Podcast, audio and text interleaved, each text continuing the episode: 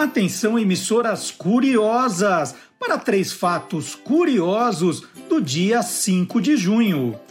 Em 1941, nasceu no Rio de Janeiro o cantor e compositor Erasmo Carlos, o Tremendão. No mesmo dia, só que em 1946, nasceu a ternurinha Vanderleia, mineira de Governador Valadares. Em 1968, o senador americano Robert Kennedy, irmão do ex-presidente John Kennedy, recebeu um tiro de um imigrante palestino e morreu no dia seguinte. Em 2000, morreu no Rio de Janeiro o cantor João Nogueira aos 58 anos. Está entrando no ar o programa que acaba com todas as suas dúvidas.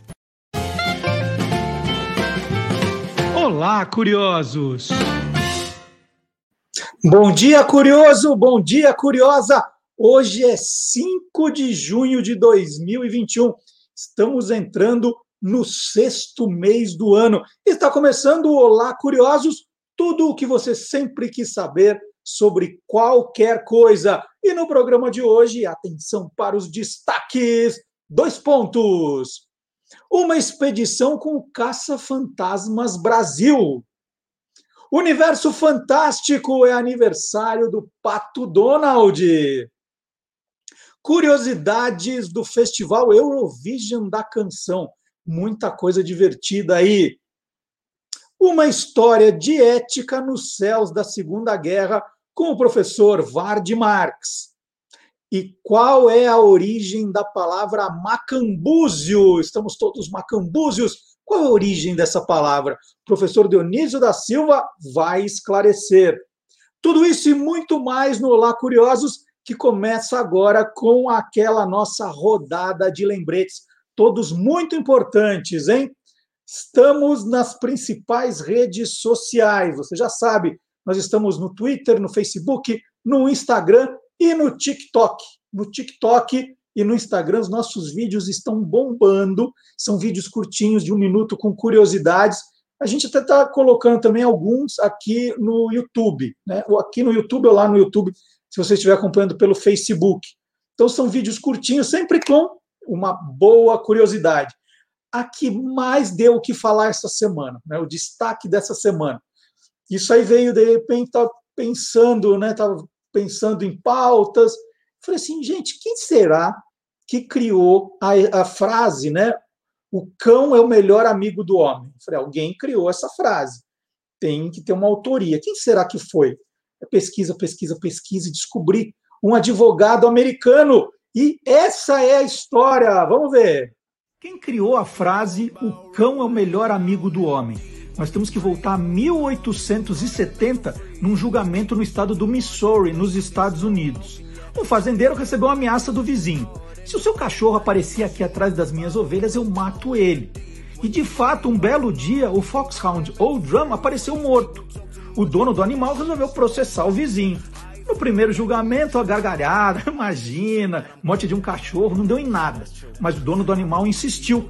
E na segunda instância, contou com a ajuda de um advogado, George Graham West, que depois se tornaria até senador americano. No discurso que fez diante dos jurados, ele falou que a fidelidade de um cachorro com seu dono é maior que a do melhor amigo, ou do filho, ou de uma filha. O discurso ficou conhecido como O Cão é o Melhor Amigo do Homem, e dá para ler ele na íntegra no site do Guia dos Curiosos. O fazendeiro vizinho acabou multado e preso.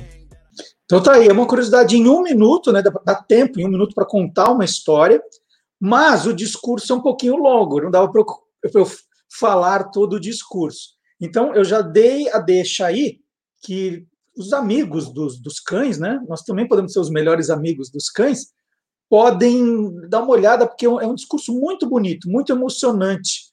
Então está no site do Guia dos Curiosos. Quem criou a frase O cão é o melhor amigo do homem Está é, lá na home do nosso site, guia dos curiosos.com.br.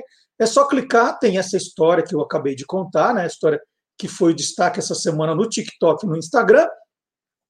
Aí pode ler o discurso, compartilhar, né? Você deve ter amigos que gostam de animais, como você.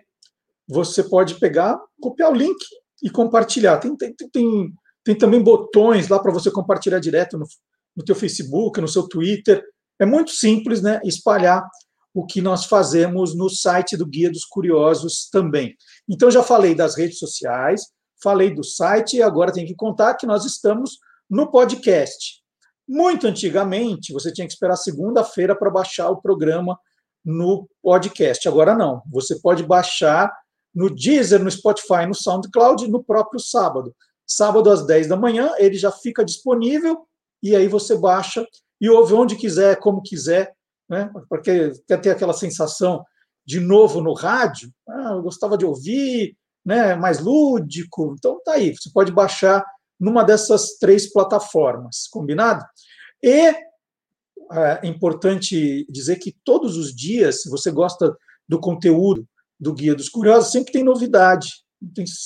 Por exemplo, no Instagram e no Facebook, logo cedinho nós publicamos cinco efemérides curiosas, todos os dias. Então, aniversários, datas importantes de economia, de política, de é, artes e espetáculos. São cinco curiosidades. Você quer mais? No site do Guia dos Curiosos tem muito mais. Eu estou dizendo só que a gente pegou ali as principais para ilustrar. Então, você pode ver. É, gostou? Então, você pode fotografar, de repente, printar a tela da efeméride que você gostou e compartilhar com os amigos. Então, é um trabalho muito bacana. Todos os dias, já estamos fazendo desde janeiro. Inclusive, quem quiser depois ver as anteriores, tem tudo lá no Instagram também, as pastinhas com todas as datas curiosas desde o comecinho de janeiro. E por último, não menos importante, se você é muito curioso e não aguenta esperar o sábado de manhã para saber quais são as atrações do programa, quer saber antes? Na sexta-feira, às oito da noite, nós podemos enviar um e-mail para você com tudo o que você vai acompanhar no programa. Já sabendo os, os entrevistados, os quadros. É só você entrar no site do Guias Curiosos, a gente está mostrando, então tem essa caixinha, né? Assine a nossa newsletter, é grátis. Você só precisa colocar o seu e-mail, mais nada. Coloque seu e-mail e coloque assinar, aí o seu e-mail já vai para a ferramenta que vai mandar esse, esse boletim, esse e-mail, e aí você recebe toda sexta às oito da noite, pontualmente sexta, oito da noite. Você cansou, não quer receber mais? Falou assim: ah, eu vou ficar esperando no sábado, eu gosto mais da surpresa. Então, é só você entrar no, na própria e-mail, tá lá, descadastrar, tira o seu nome e pronto, você deixa de receber. Simples, fácil, não paga nada, né? É, e tem também o nosso e-mail, que não paga nada, olá curiosos, arroba guia dos curiosos.com.br. É mais uma forma de você entrar em contato com a gente. Estou sabendo, estou sabendo de um livro novo, estou sabendo de de, um, de uma pessoa que faz uma coisa diferente, vou sugerir essa pauta. Nossa, tem um cara que vende uma comida bizarra em outro estado. Eu, eu fui para lá e lembro. Quero mandar uma foto. Você pode usar esse canal, Olá Curiosos, arroba guia dos curiosos.com.br. Combinado? Então já dei os, os, avisos, né? Já falei das redes sociais, Facebook, Twitter, Instagram, TikTok.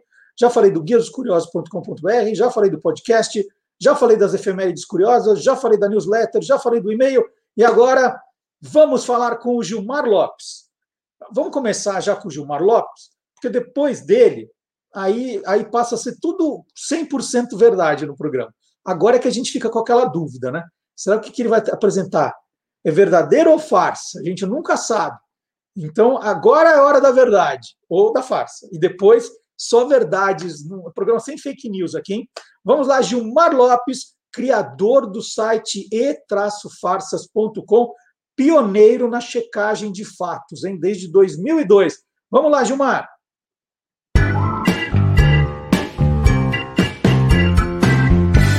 Verdadeiro ou farsa?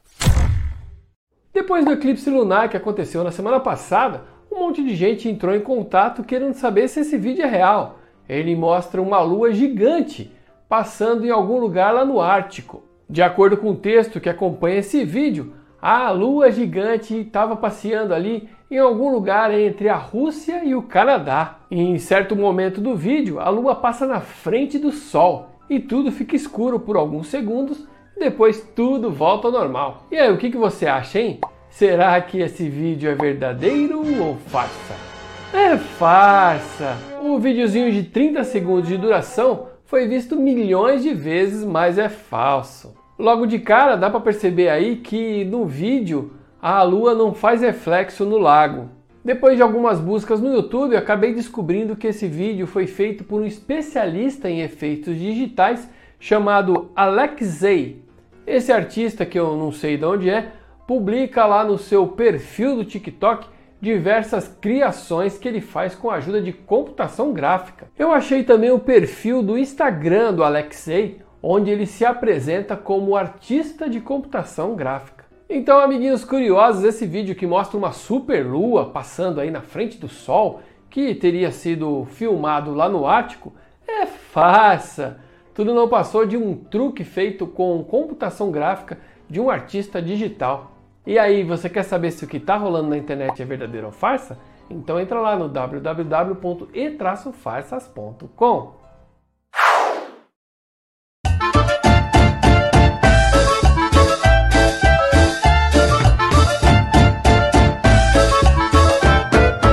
É Brasil que não acaba mais. E hoje nós vamos conversar aqui no programa com o casal Caça Fantasmas Brasil. Eles já percorrem o país, está fazendo agora 25 anos atrás aí de resolver problemas de assombração. A Rosa Jaques e João Toqueto.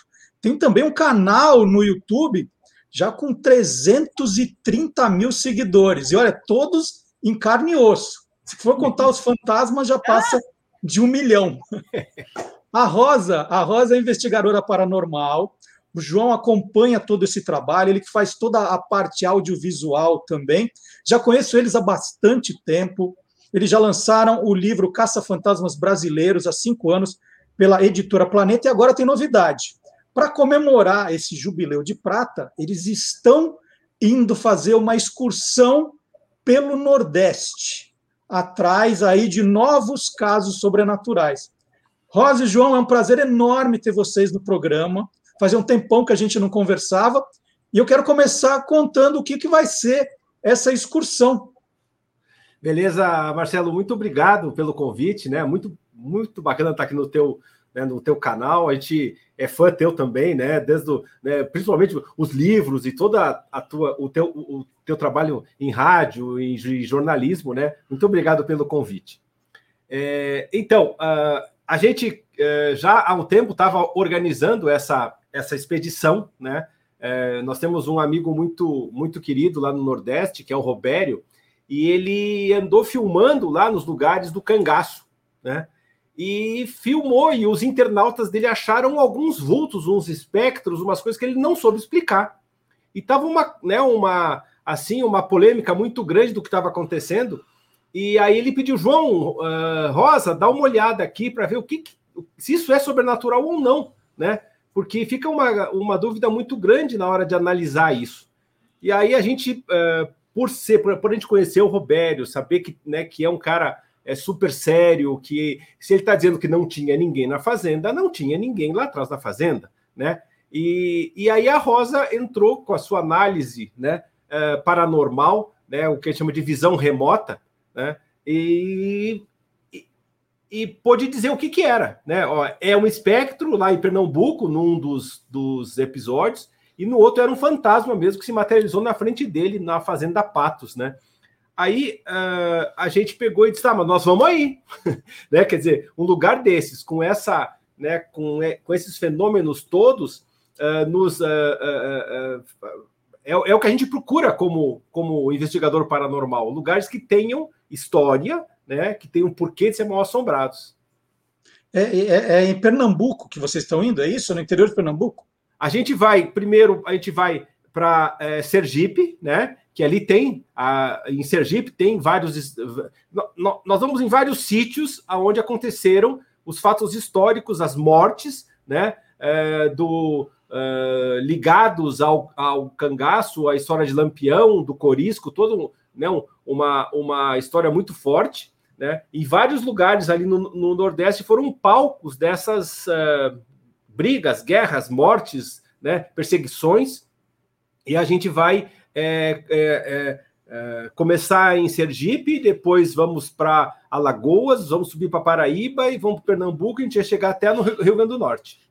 É a primeira vez que vocês vão para o Nordeste? Não, nós já fomos no Maranhão, né? Já fizemos vários episódios lá em São Luís, né? Só que a gente, naquela época a gente não foi de carro, a gente foi de avião, né? Então a gente foi direto para São Luís, fez várias investigações e voltamos, né? É, também a gente é, já foi é, no final do ano passado, em novembro, foi até Aracaju, nós não subimos. Né? Uhum. Nós fizemos muitos episódios na Bahia, muita coisa na Bahia, né? na Chapada Diamantina, foi um, uma viagem muito forte, o que nos deu, o que nos tirou um pouco o medo de ir de carro lá para cima. Né? Rosa, me ajuda é, para entender uma coisa. Tem diferença entre espectro, entidade espírito e fantasma, ou é tudo sinônimo? Ou, ou tem diferença? Espectro não é fantasma. Fantasma é uma, uma pessoa que morreu, um espírito que fica em loop no mesmo lugar e, a, e cria a energia é tão forte, sempre no mesmo, lugar, no mesmo lugar, com a mesma situação, que ele se materializa.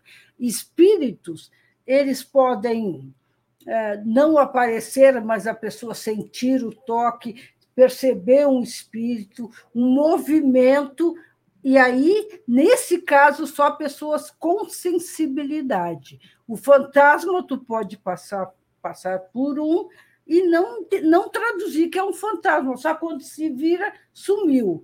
O espectro são energias, né? são energias em em grande proporção, em grandes escalas, e muitas vezes eles não são. Desculpe. Da Terra, né? São seres de outros planetas que, ao vir colonizar, uh, morreram, então a sua energia ficou, mas não, não é um espírito, não é um fantasma e não é uma energia criada pelo homem, é um espírito que na colonização vieram e ficou a, uma, a energia, porque não é a alma, né? é diferente das nossas. E, e os fantasmas, eles querem sempre se comunicar, ou ao tentar essa comunicação, alguns se escondem, eles não aparecem. Como é, é que funciona esse contato, Rosa? O, o fantasma, todo fantasma ou espírito, quando ele aparece, porque tem algo, deixou algo em aberto, ou dar um recado, ou dizer porque morreu, os motivos, ou porque ficou preso. Então, tanto o fantasma quanto o espírito, o fantasma aparece ficou preso você vai tentar se comunicar telepaticamente para saber e tirar ela daque, daquela prisão que o momento de morte uh, proporcionou. O espírito, mais é para dar recados, ou positivos ou negativos, mas para dar recados.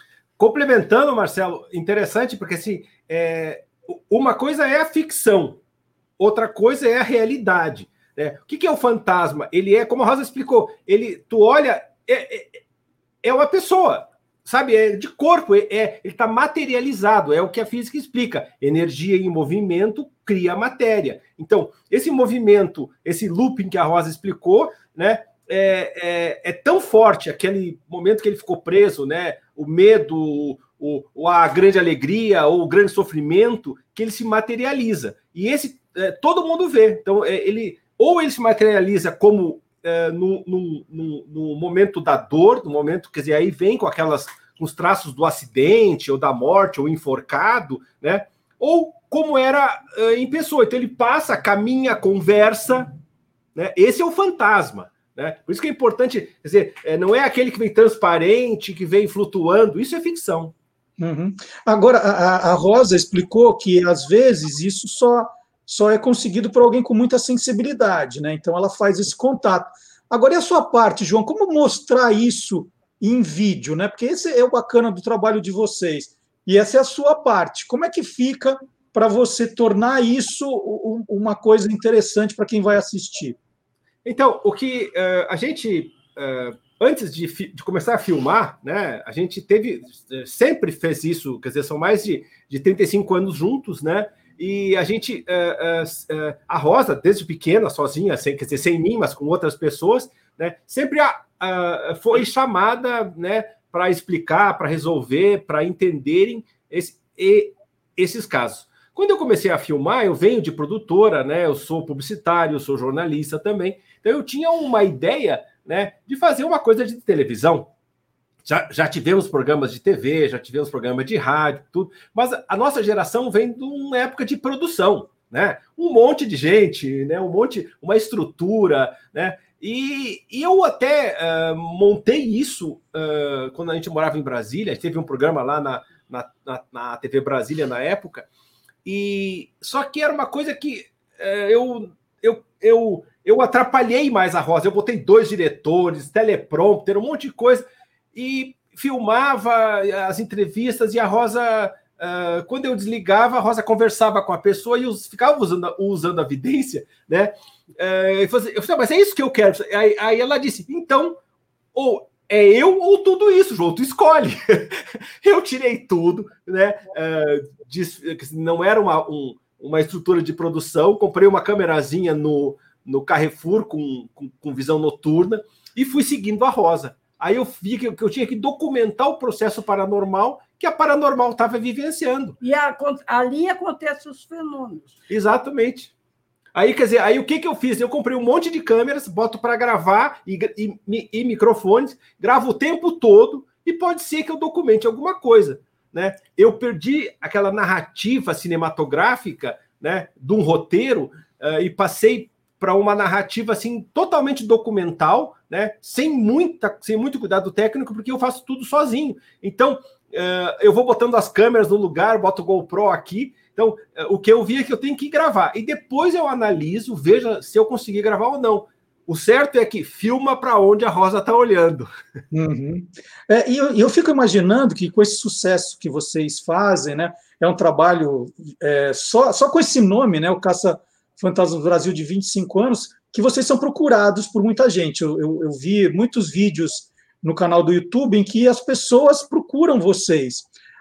A Rosa, de antemão, né, que você falou desse trabalho remoto, já sabe o que são histórias verdadeiras, ou que é, na verdade, só a imaginação da pessoa, Rosa? Sim, tem muito, muito imaginação, doenças, traumas, tem muito. Mas quando a pessoa ela manda, ou a gente conversa para ela contar, a gente vai começar a sentir. Depois a vidente e a telepata vai acompanhar até onde essa pessoa está falando a verdade. Às vezes o medo cria um, uma fantasia, ou é o ego, ou é até muito doenças também. É essa é esse ponto do diagnóstico, Marcelo, que é o que nos deu essa, esse reconhecimento internacional, porque uh, isso do o que está acontecendo de verdade, né? Quer dizer, é sobrenatural, é doença, é, é fantasia, é trauma, é, é uma coisa do local, é uma coisa da pessoa. Quer dizer, é esse diagnóstico preciso né, que a paranormalidade, paranormalidade da Rosa faz, né, é, que nos deu esse reconhecimento de, é, de resolver os casos. Porque tem que fazer sentido. Quer dizer, o que o, que o sobrenatural traz, ele tem que, ele tem que ter uma, uma relação Uh, uh, né, de, de, de, assim, de sequencial com a história que aconteceu ali. Né? É, ele tem que uh, fazer sentido uh, tem que combinar sobrenatural e realidade. E é isso que essa informação da Rosa traz. E muitas vezes, é como várias vezes as, as famílias né, é, são traumas. E a Rosa diz: vamos para terapia, e terapia convencional, porque não adianta você ir para uma outra terapia que vai criar mais fantasia ainda. Né? Então, é, é, é muito importante realmente você chegar no local e poder entender, para solucionar, para encaminhar o, o espírito, né, para e isso a Rosa fala com o espírito dentro da religião dele, né? Por isso que a gente não carrega religião nenhuma. Nós não temos vínculo nenhum, né? E isso facilita muito o trabalho de chegar no local e fazer o que o, que o local pede. Mas também tem um detalhe: uh, nós somos conhecidos aqui no Brasil, mas internacionalmente também somos muito conhecidos. já tivemos umas quatro ou cinco entrevistas de vários países. Eh, tenho pessoas que, que nós fizemos, que eles ligam, a gente faz o contato, conversa, acompanha, porque também fora do Brasil também tem muita procura. É, a, Rosa usou uma palavra, João, que é medo, né? Ela falou medo, e aí me ocorreu, assistindo aos vídeos, que vocês, muitas vezes, quando vão resolver esses problemas de assombração, acabam indo para uns lugares um pouco desertos, muito escuros. Você falou que não vai com aquela equipe gigante. Não dá medo, não? Não, não dá medo. Porque, vamos dizer, eu vou antes, eh, telepaticamente. Então, eu já vou ver se tem bicho, se não tem bicho, se o lugar é perigoso. Então, a gente sempre está preparada para o que vem. Teve lugares já, Marcelo, isso né, quer dizer, a gente acaba não é, acaba não não contando isso porque não teve uma pergunta assim, né, como a sua, que a gente a gente não foi, que a Rosa disse João, não. Aqui, por exemplo, né, num lugar no Rio lá que a gente não tinha ainda a pessoa não não contou muito uh, aonde morava, como é que era, sabe? É, teve, uh, se, uh, sabe? A gente já não foi em algum lugar, em alguns lugares que a Rosa viu que não, João. Aqui, não que seja do sobrenatural o problema. Sobrenatural nós não temos medo. A gente é, é isso é, quer dizer, quanto mais difícil, mais complicado, é o que nós mais gostamos, né? Mas, é, mas é, mas tinha justamente o, o risco, o risco, né, dos vivos. E eu queria que vocês contassem assim alguma uma história muito boa que vocês passaram, que vocês colocam como uma das das melhores investigações que vocês fizeram. Vocês contassem a, a história.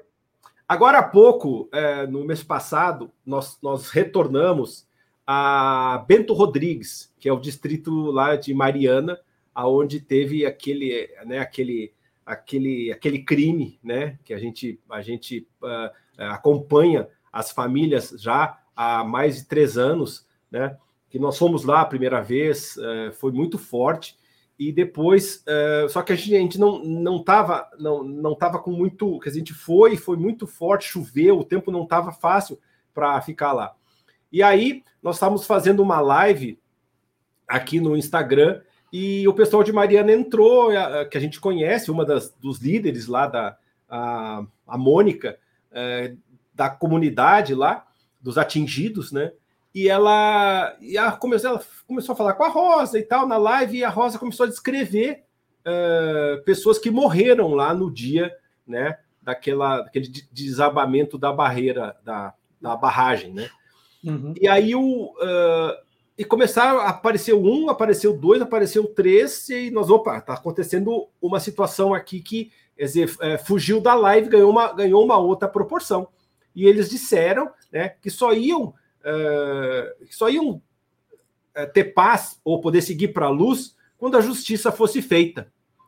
E aí e eles iam lá, uh, iam continuar lá em Bento Rodrigues, junto com os, o, os, os, atingidos, os familiares, esperando isso. E aí nós, na mesma live, a gente pegou, vamos lá, vamos retornar, né? E aí, assim que deu a condição, isso demorou mais ou menos, um, acho que uns dois meses, né? É, que deu condição da gente voltar, nós voltamos lá uh, e foi assim uma situação que até a Rosa foi. Ela disse, João, essa foi a, a situação mais forte que eu. Uh, como paranormal. Como paranormal, né, Rosa? Explica o que aconteceu lá. Porque a hora que eu entrei, nós ficamos lá dois dias, um é, dia, não sei quanto. Dois dias. Eles apareciam. Eu, eles, se eu estivesse almoçando, conversando, qualquer lugar, eles se identificavam e eu dizia: quem é esse? Ah, é o fulano. Passava cinco minutos, não importava, foi o dia todo constantemente aparecendo os mortos uh, do acidente. E é, como eles eram uma cidade pequena, conheciam todos, né? Então, todos, a maioria, a maioria não, mas muitos apareceram, e o recado é que eles disseram que eles não estavam bem, porque a justiça não estava sendo feita. Que muitos morreram depois também, né? Tem, tem uns que eh, tem um lá que, que morreu de tristeza, né? uhum. né? Porque os, os animais, quer dizer, é uma situação muito delicada né? Quer dizer, as pessoas perderam o passado. E esse peso, a Rosa ficou 24 horas com eles. E ela não podia encaminhar como ela faz. Não, é, conversa e pega em caminho. Não, eles tinham o, o, direito de estar ali porque eles eram é, como anjos protetores agora, ou anjos justiceiros, né?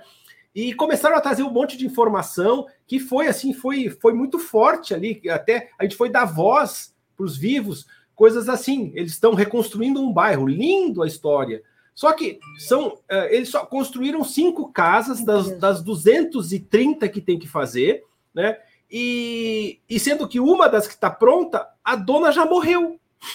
Quer dizer, é uhum. tanta injustiça, né? E informação que não que, que não estava sendo que não estava circulando, né? Que depois que nós fomos até já saiu é, a, essas informações numa matéria no, no G1, quer dizer, a, a, a, gente, a gente movimentou um, uma, uma, uma história. E essa presença da Rosa Uh, quer dizer, a presença deles com a Rosa 24 horas deixou ela, uh, nossa, muito desgastada.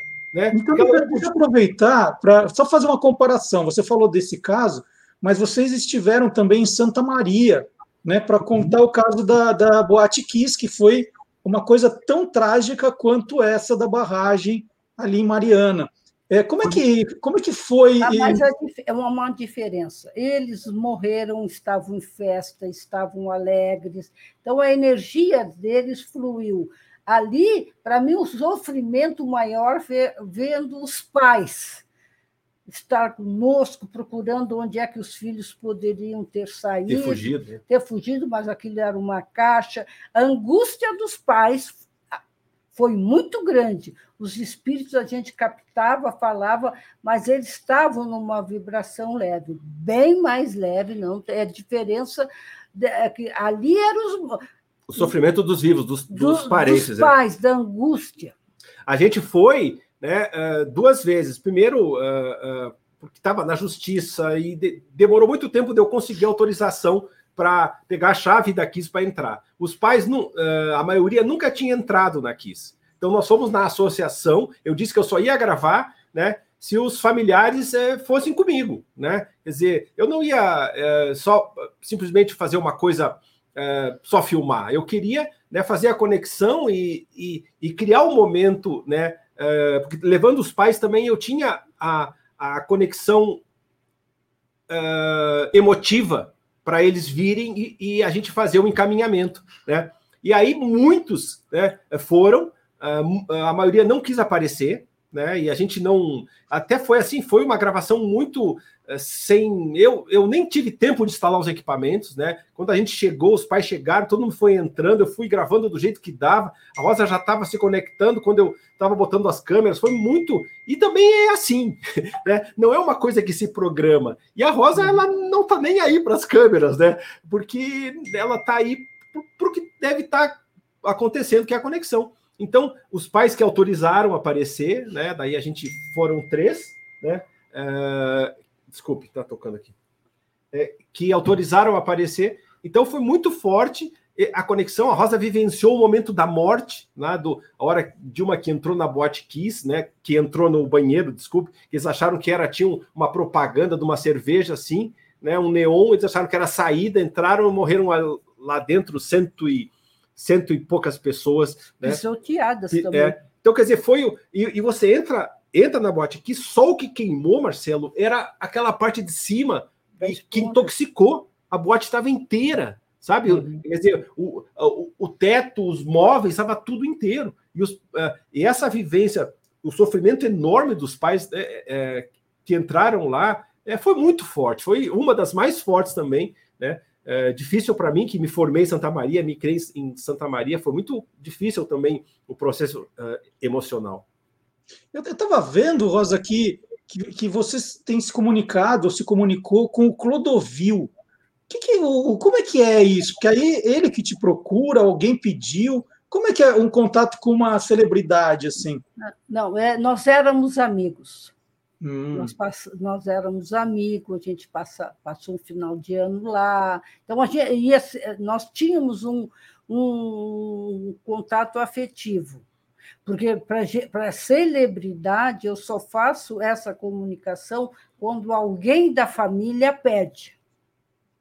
Aí eu faço. Caso contrário, não, o Clodovil, porque era nosso amigo, ele me orientava na roupa, ele era muito amigo até fazia muita crítica, porque olha só que interessante. Nós fomos para lá passar o final de ano e paramos no meio do caminho para comprar um biquíni novo. E ele perguntou para o João: onde é que vocês estão? A Rosa está comprando um biquíni, passa a Rosa aí. O que é que tu tá. Naquela época que, ele faleceu, um é bem antes, é. Bem antes. É. O que, é que tu está pensando? Tu é uma senhora de bota no teu lugar e fez eu comprar um maiô.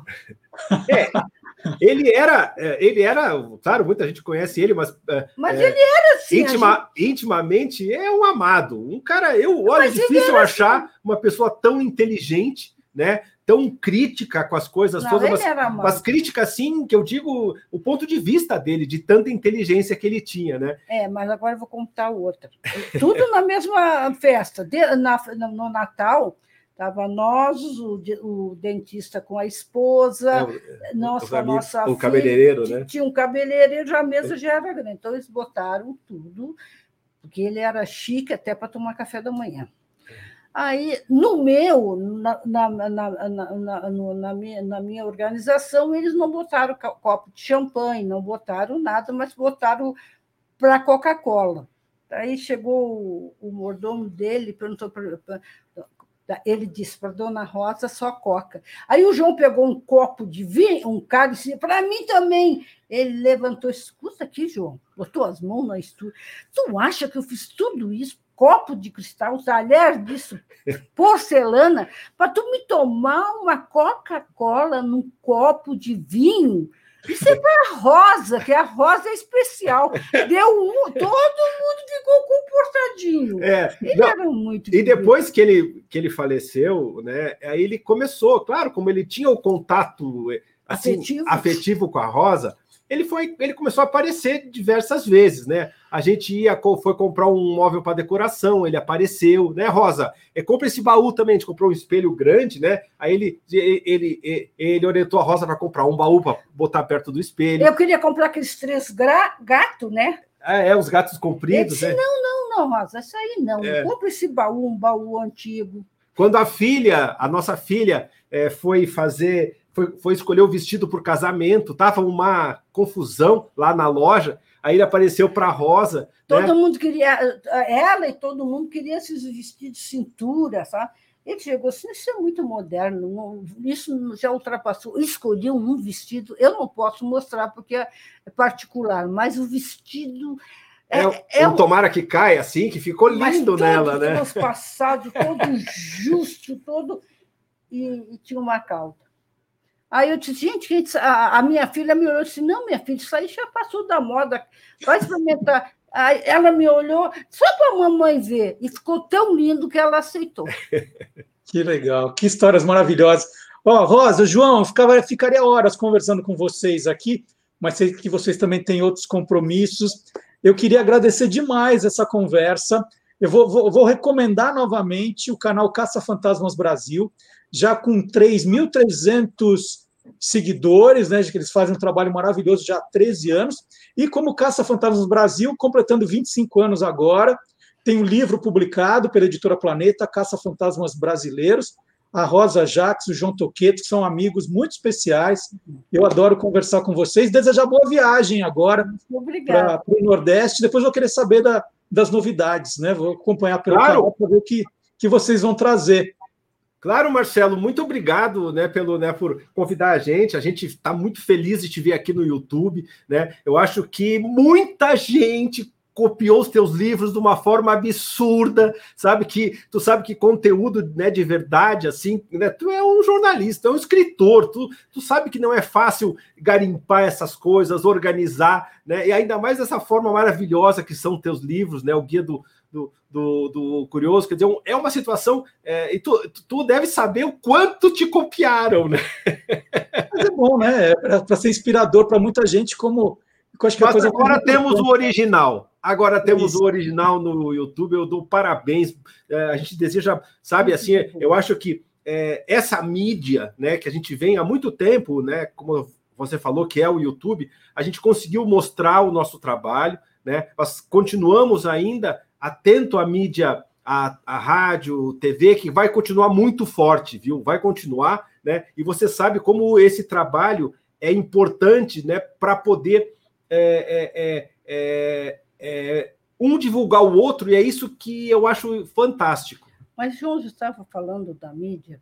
É, a, a, mídia, a, quando começa uma mídia nova, aparece, parece que um vai tirar o lugar do outro, mas cada um, dentro da, do, da sua história, vão continuar. Uma rádio, quando saiu a televisão, disseram que a rádio ia tirar o lugar da. É, é. Não, cada um vai, vai crescer e se organizar para fazer um conjunto de informações.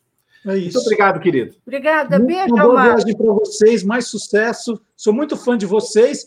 E agora, agora aqui no nosso programa, nós vamos provar que o mundo inteiro é curioso. Vamos ver? Vamos.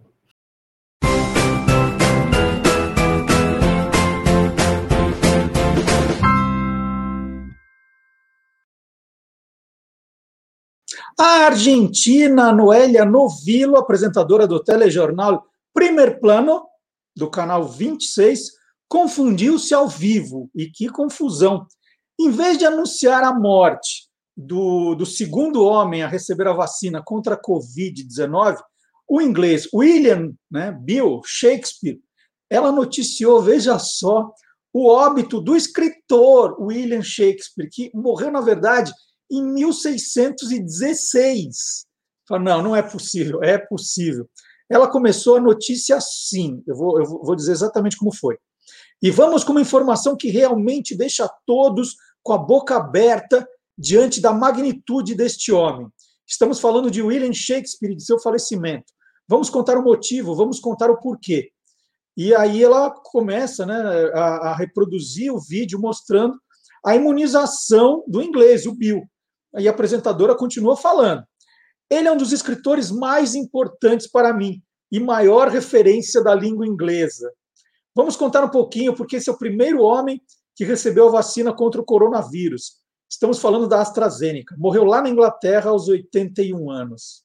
Y vamos con una información que realmente nos deja a todos con la boca abierta, ¿no? Ante la magnitud de este hombre. Estamos hablando de William Shakespeare y de su fallecimiento. Vamos a contar el motivo, vamos a contar el porqué. Lo cierto es que, bueno, como sabemos, uno de los escritores más importantes, para mí el más referente, ¿no? De la lengua inglesa, ahí lo vemos. Vamos a contar un poquito porque es el primer hombre que recibió la vacuna de coronavirus. Estamos hablando justamente de la AstraZeneca. Ahí lo vemos, el primer hombre que recibió la vacuna contra el coronavirus, murió allí en Inglaterra a los 81 años. Viram só, eu não estava mentindo. É, aí, né, só faltou ela pegar o, o crânio de, de Hamlet. Aliás, eu fiz um TikTok sobre isso, em que não tem essa cena que ele pega o crânio e fala ser ou não ser, eis a questão. Essa cena não existe na peça. Eu tenho esse vídeo gravado no TikTok e no Instagram. Então é o seguinte: William Shakespeare, esse aí, foi a segunda pessoa no mundo a ser vacinada contra a Covid-19 fora da, da etapa de testes. Ele morreu depois de sofrer um derrame, conforme o comunicado da família. Tem aí os negacionistas tal, que falam, não, morreu por causa da vacina. Não foi é, a, a, vacina não torna a gente imortal, tá, gente? Não adianta falar assim, não, é, as pessoas vão continuar morrendo, mas não, não, é para não morrer de Covid, tá? É, e a emissora argentina, olha só, ela não teve pena da vergonha que a apresentadora passou, não. Atrás de cliques, né? A, a própria emissora, qual que é o canal 26, canal 26 da Argentina, publicou em seu canal no YouTube o trecho do telejornal em um vídeo com o título O Insólito Erro de Noélia Novilo, no canal 26, sobre William Shakespeare. Veja só. Que vexame, que vergonha. Mas acabou, acabou viralizando. Agora virou celebridade na internet. Vamos lá, vamos chamar agora o Guilherme Domenichelli. O Guilherme tem encontrado uns animais aí que, olha, para quem joga stop, é para ganhar 10 pontos direto, que ninguém vai conhecer aquele é, porco, é, porco barbudo, né? Ele está trazendo um, o, o da semana passada, o João Bobo, o passarinho. Que animal ele vai trazer hoje para a gente, hein? Com certeza, um bem curioso.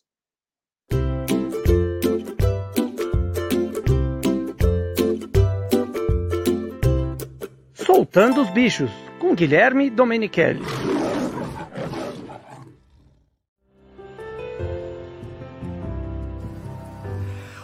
Olhando para esse animal, nos dá a impressão de ser uma mistura de vários bichos. Um porco, um esquilo, um urso, um castor. Mas não. Ele não é um Frankenstein, não é a junção de várias espécies. É um animal único, bem diferente e bastante curioso. Vamos conhecer o vombate. São animais nativos da Austrália e de algumas ilhas vizinhas. Não precisa nem dizer que são bichos bem rechonchudos e muito fofos. São animais atarracados, com pernas curtas, cabeça compacta, pés largos, curtos e são animais muito musculosos.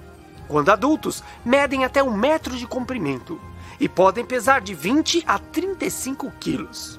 Se adaptam bem a diversas áreas, inclusive regiões bem secas, bem desérticas. Enzimas especiais em seu estômago permitem que o vombate consiga digerir fibras duras. Mas para fazer isso, seu metabolismo se tornou muito lento, levando até 14 dias para completar a digestão. Ou seja, um vombate sempre está com comida no estômago. Vombates podem ser predados por raposas e diabos da Tasmânia. Águias podem caçar bebês vombates. Quando em perigo, eles correm para suas tocas. Também podem se defender mordendo e arranhando. Outra forma bem diferente de defesa de um vombate é que ele possui a parte traseira do corpo bem dura, bem forte. Então, para se proteger, ele sai correndo do predador, entra em sua toca e fecha a entrada da toca com o corpo, deixando apenas a parte traseira dura para o predador. Eles demarcam seu território com urina e com as fezes. Muito bem, eu mostrei várias curiosidades sobre esse bicho. A mais legal é essa. Os vombates fazem cocôs quadrados. É verdade, as fezes são quadradinhas. E por que eles fazem cocô em forma de cubinhos? Eles marcam seus territórios com cocôs quadrados, que não rolam por causa desse formato. Um dos motivos por esses cocôs quadrados é que eles possuem ossos especiais na sua parte traseira, permitindo que os bombates espremam suas fezes em cubos. Eles colocam esses cubos de cocôs em troncos de árvores caídas, em pedras e em outros locais. Essas fezes os ajudam a mapear e marcar todo o seu território. Algumas teorias do passado Diziam que eles faziam cocôs quadradinhos para empilhá-los, para fazer montinhos de cocôs como se fossem pirâmides, marcando seus territórios. Mas hoje sabemos que não é bem isso.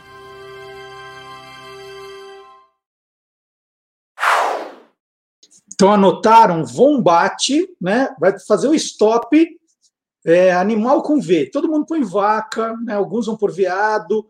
Aí você põe vombate, vai dar aquela confusão. Nunca ninguém ouviu falar. Você fala, eu vi no Olá Curiosos. Né? Já fala que viu no Olá Curiosos, fala, mas cadê? Então, é, vou dar uma dica. Nós, depois do programa, nós dividimos os quadros, né? Então você vai encontrar no canal do YouTube, tem lá playlists. De repente você quer, é, gostou de uma de um boletim especificamente, de uma entrevista, e quer compartilhar aquela parte, não quer compartilhar o programa inteiro dizendo assim: olha, eu não lembro onde está, em que, em que minutagem está. Então você pode, isso já na, na segunda-feira, ir direto nas playlists, procura lá Soltando os Bichos e manda o link, está aqui, ó, fala, ó, Vombate, 10 pontos. Né? Todo mundo vai tirar 5, porque todo mundo vai pôr os óbvios, e você vai pôr bom, Vombate e vai ganhar. É, já que estamos no reino animal, tem um pato, pato, pato muito famoso, que está fazendo aniversário. E quem vai celebrar esse aniversário é o Silvio Alexandre.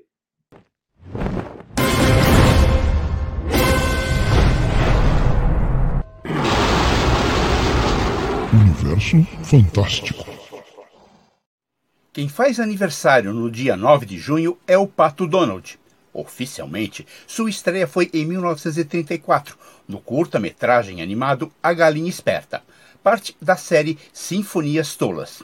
Ao mesmo tempo, foi lançada uma versão impressa para promover os novos lançamentos da Disney. Logo depois, em setembro, estreou nos quadrinhos em uma adaptação desta animação. Mas a primeira menção apareceu em um livro de histórias de 1931, chamado As Aventuras do Mickey. Donald é mencionado ali como um amigo do Mickey no velho celeiro. E aparece também na contracapa com calças e chapéu verde. No início, ostentava um bico longo, pescoço estendido, olhos brancos, mãos semelhantes a penas e um andar gingado. Em dia da mudança, de 1936, Donald passou por uma transformação que o fez ficar mais redondo e fofo, com os olhos coloridos de azul como o conhecemos hoje. Em janeiro de 1937, estreou seu primeiro desenho solo, Don Donald, ao lado de sua amada dona, que mais tarde seria chamada de Margarida. Seus sobrinhos, Oguinho, Zezinho e Luizinho, apareceriam um ano mais tarde no cinema em Sobrinhos do Donald. Os trigêmeos são filhos de Della, abreviação de Dumbella, irmã mais nova de Donald, que os colocou sob os cuidados do tio e nunca mais apareceu. A identidade do pai dos sobrinhos continua sendo um dos maiores mistérios da história de Patópolis. Em uma das árvores genealógicas, o pai aparece como um sinal de interrogação. Walt Disney criou o pato Donald depois de ouvir Clarence Nash fazendo uma voz de pato enquanto recitava uma canção infantil. Nash dublou Donald desde o início em 1934 até morrer de leucemia em 1985. No Brasil, Donald foi publicado inicialmente no suplemento juvenil, em dezembro de 1936. Na edição 312, ele estreia nos quadrinhos nacionais como Pato Fernandinho. Trata-se da adaptação do primeiro desenho, chamado aqui de Sinfonia Singular. E na edição seguinte, 313, temos sua primeira história solo, agora como Pato Donald. Em 1950, ganhou sua revista própria na primeira publicação da editora Abril, O Pato Donald. O escritor Jerônimo Monteiro foi seu primeiro editor e inventou vários dos nomes como Huguinho, Zezinho e Luizinho, Tio Patinhas, Margarida, entre outros. Além disso, Jerônimo escrevia as colunas Rádio Pataquada, assinando como Pato Donald, que respondia dúvidas dos leitores, e Aventuras da Vida e do Mundo como Mickey, sobre as maravilhas da ciência, da tecnologia e da natureza. Informou Silvio Alexandre, passeando pela história, para o universo fantástico do Olá, Curiosos! Que show, hein? Quanta coisa o Silvio levanta aí aí, no caso do Pato Donald, o aniversariante da próxima quarta-feira. Muito legal, Silvio. E agora, nós eu, eu fico aqui batendo numa tecla, né, que o TikTok, que era uma plataforma que a gente torcia um pouco o nariz, achava que não tinha nada de muito relevante, está ganhando aí um conteúdo muito divertido, né? Estou falando do, do Guia dos Curiosos, né? Nós já falamos do Tiago Valente, que é um que é um influenciador de livros no TikTok, e agora nós vamos, é, assim, estamos tendo outros tipos de influenciadores, conteúdos muito curtinhos e muito legais. E eu estou sabendo, isso eu sei, que a Beatriz Duarte dessa vez vai falar sobre é, um outro gênero que está fazendo muito sucesso nessa plataforma. Vamos ver? Papai sabe tudo. Papai não sabe tudo. Sabe aquela história de que o TikTok é uma plataforma só de dancinhas? Pode esquecer. Há muito conteúdo mesmo em vídeos tão curtos, e as receitas culinárias estão em alta. Elas ensinam o preparo de pratos em apenas um minuto, ou seja, um terço do tempo que você precisaria para fazer um miojo.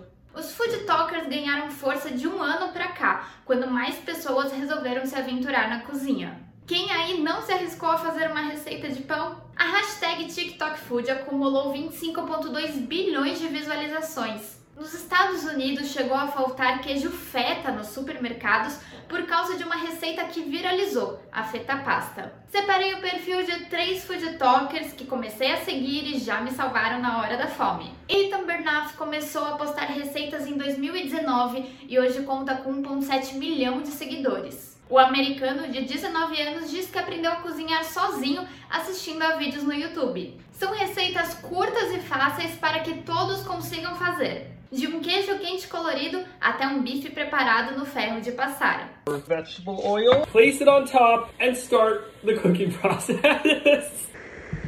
and I'm going to cook the other side.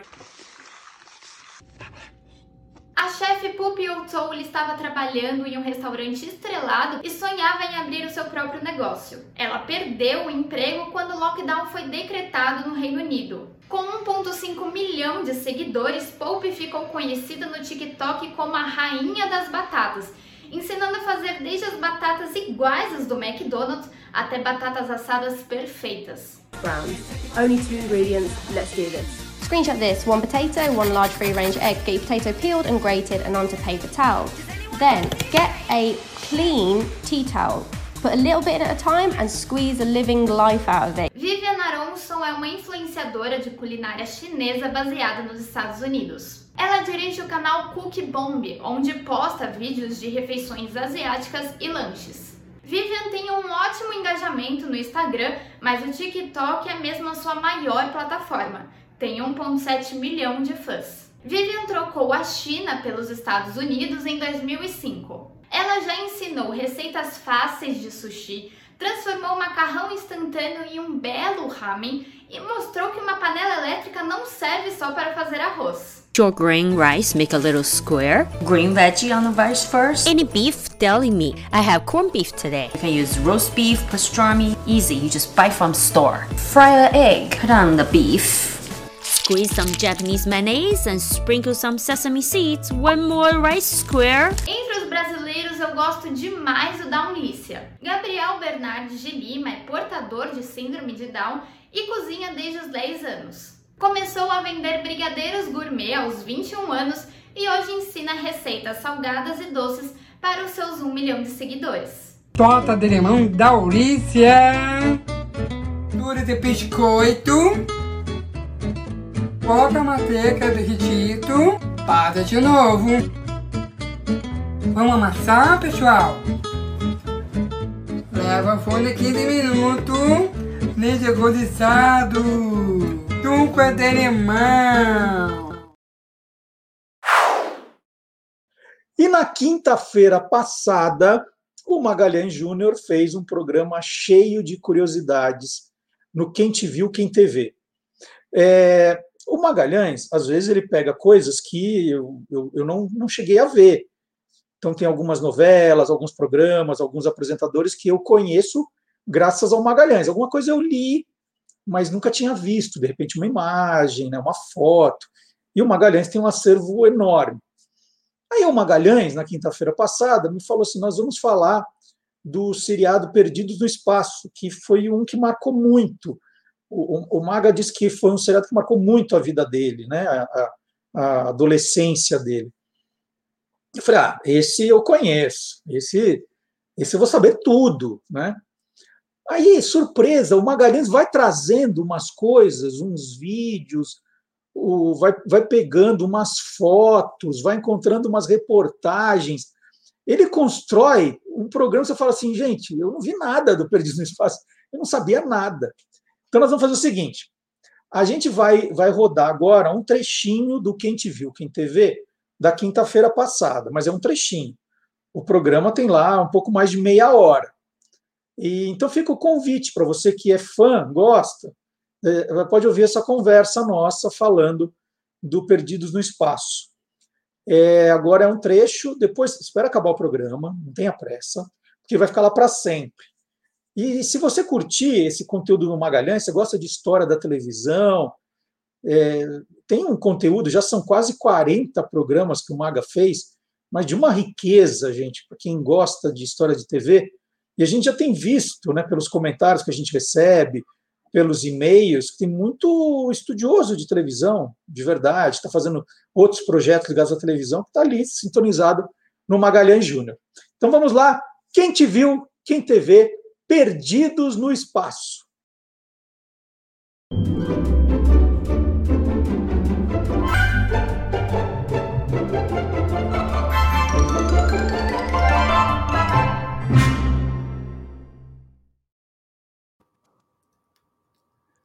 Oh, não tem registro, não tem registro. Faz o programa com ele aqui, Maga. Vamos lá, o B9 aqui para contar que o programa que nós vamos contar hoje, né? Uh, o tema do programa de hoje é Perdidos no Espaço, uma, uma das grandes séries dos anos 1960, né? Assim, pra, bom, para mim, em particular, acho que nada lembra mais assim os anos, os meus anos 1960 do que essa série chamada Perdidos no Espaço, né, Marcelo? É isso. O, o Maga, então, só para situar todo mundo, uma, uma rápida repassada. O que foi Lost in the Space, né, Perdidos no Espaço? Certo. Bom, ele foi uma série criada pelo Ivan Allen, o mesmo que já havia criado a série O Túnel do Tempo, e que depois criaria é, Viagem ao Fundo do Mar e Terra de Gigantes. Mas o Perdidos no Espaço se passava naquele futuro ano de 1997, quando uma família foi escolhida por uma viagem com duração prevista para 68 anos. É, tipo assim, aquela que você, quando você vai para a praia, dia 31 de dezembro. Né? Apesar de que tem gente que leva coisa para passar uns 68 anos na praia. Exatamente. E a ideia era buscar novas opções de colonização em outro planeta por causa do superpovoamento aqui na Terra.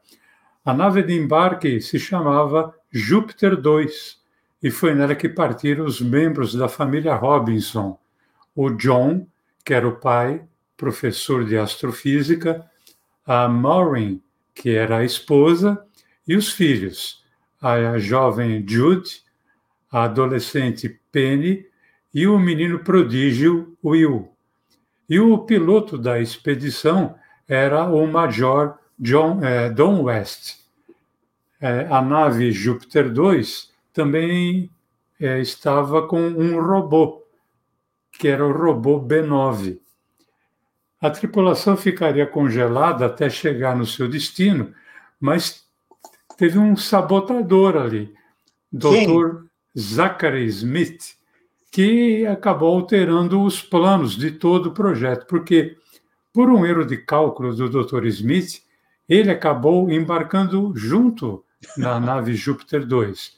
Então, a, o projeto não só foi sabotado, a nave não só che não chegou ali no seu destino, como ficou perdida no espaço. Gente, na semana passada, eu assisti aquele que eu batizei do melhor filme ruim que eu já vi nos últimos tempos.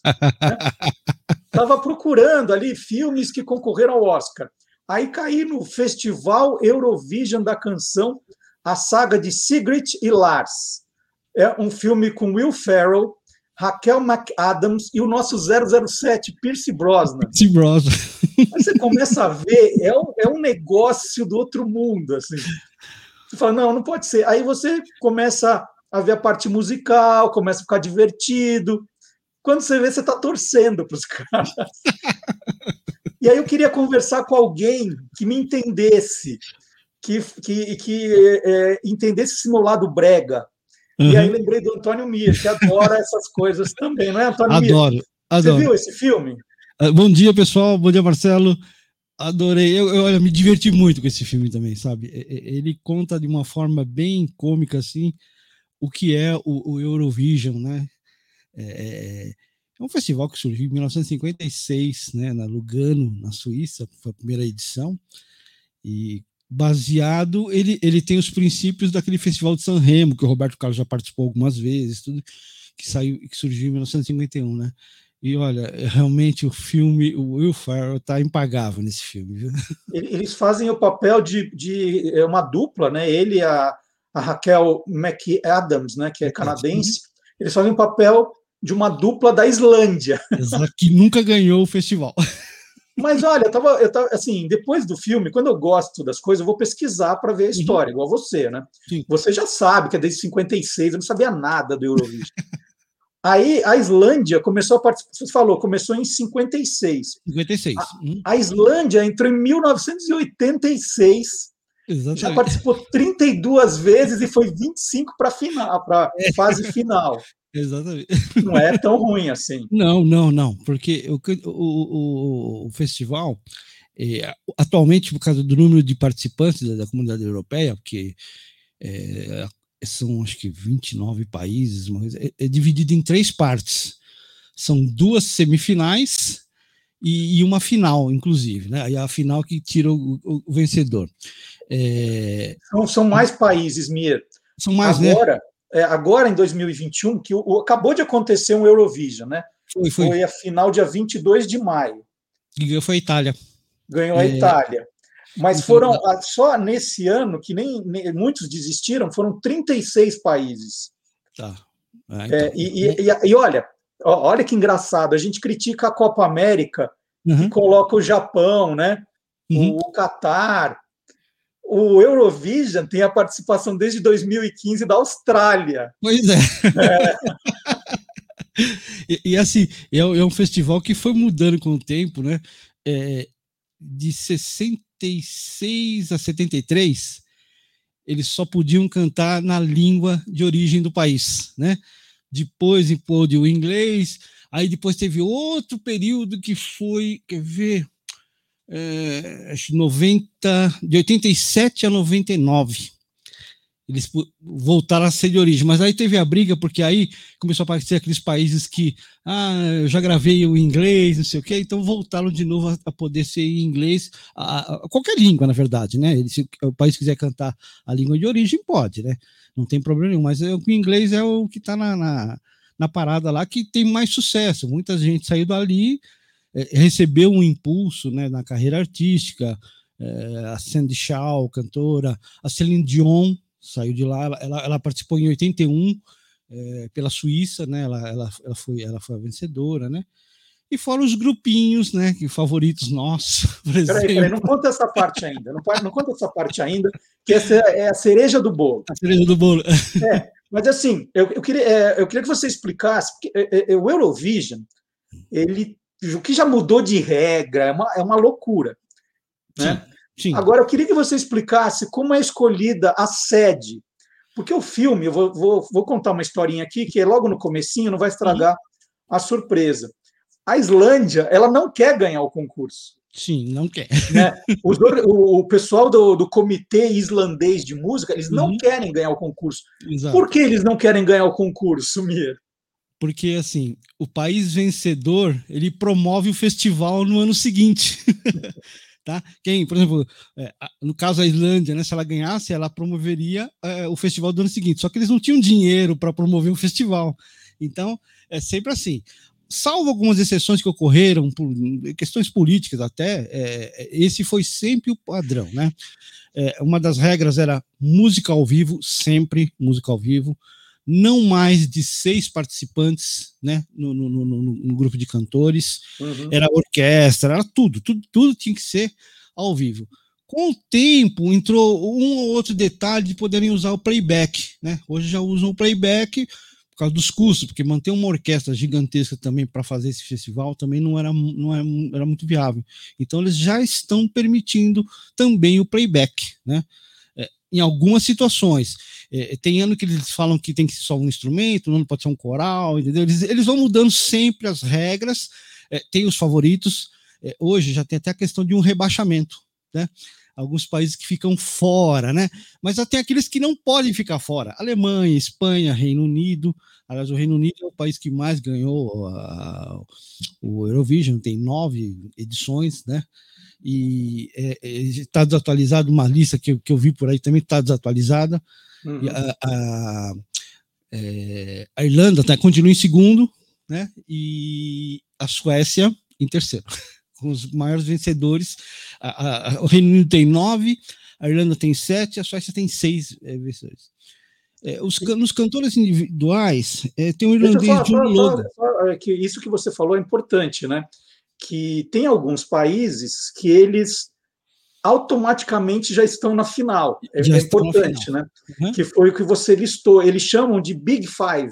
Big Five, tem os Big era, Five. era Big Four, é Big que Four, era exatamente. Alemanha, Espanha, Espanha França Reino e Reino Unido. Unido. Exatamente. Aí entrou a Itália.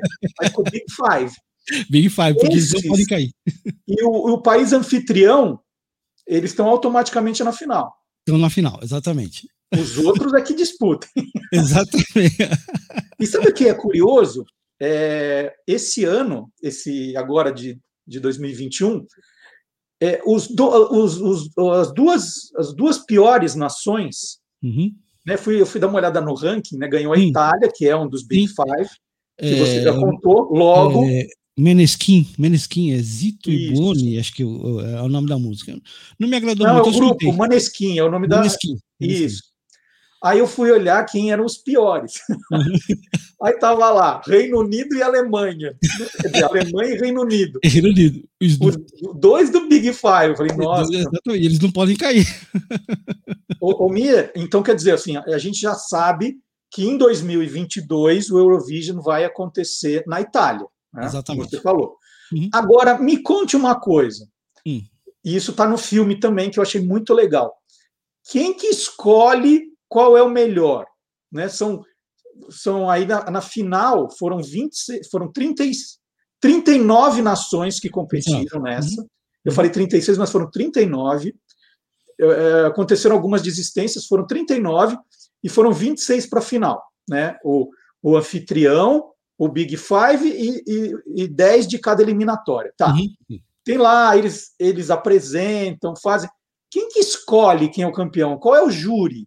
O júri, o júri são os próprios países que fazem a votação, né? Eles escolhem outros países e não podem votar neles. E tem um, eles dão uma pontuação, né? 8, 10, 12 pontos, acho que o máximo é 12 pontos, né? E, e, aí eles vão fazendo essa soma e vai equalizando até chegar naquele, por exemplo, na semifinal, quem vai para a final. Então são os próprios países, é um, é um, grupo eleito pelos países, que faz a votação nos outros. eles não podem votar nunca no deles. É, muito... é isso é que bacana, porque o filme mostra também que eles formam uma espécie de comissão do país sim, sim, sim. ligada à música, gente do país ligada à música, uhum. e aí os países aqui dão essa nota, né? É. Isso é muito, muito legal. Não fazia a menor ideia.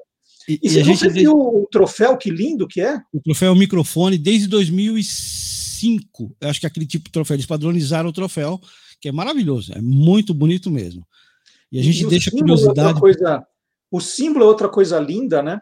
Que sim, é o Eurovision, é um, coração. um coraçãozinho e a bandeira do país que está organizando até acho que 1983 ele, ele não era padronizado. E aí o pessoal começou a ah, mas como, sabe, fica um negócio.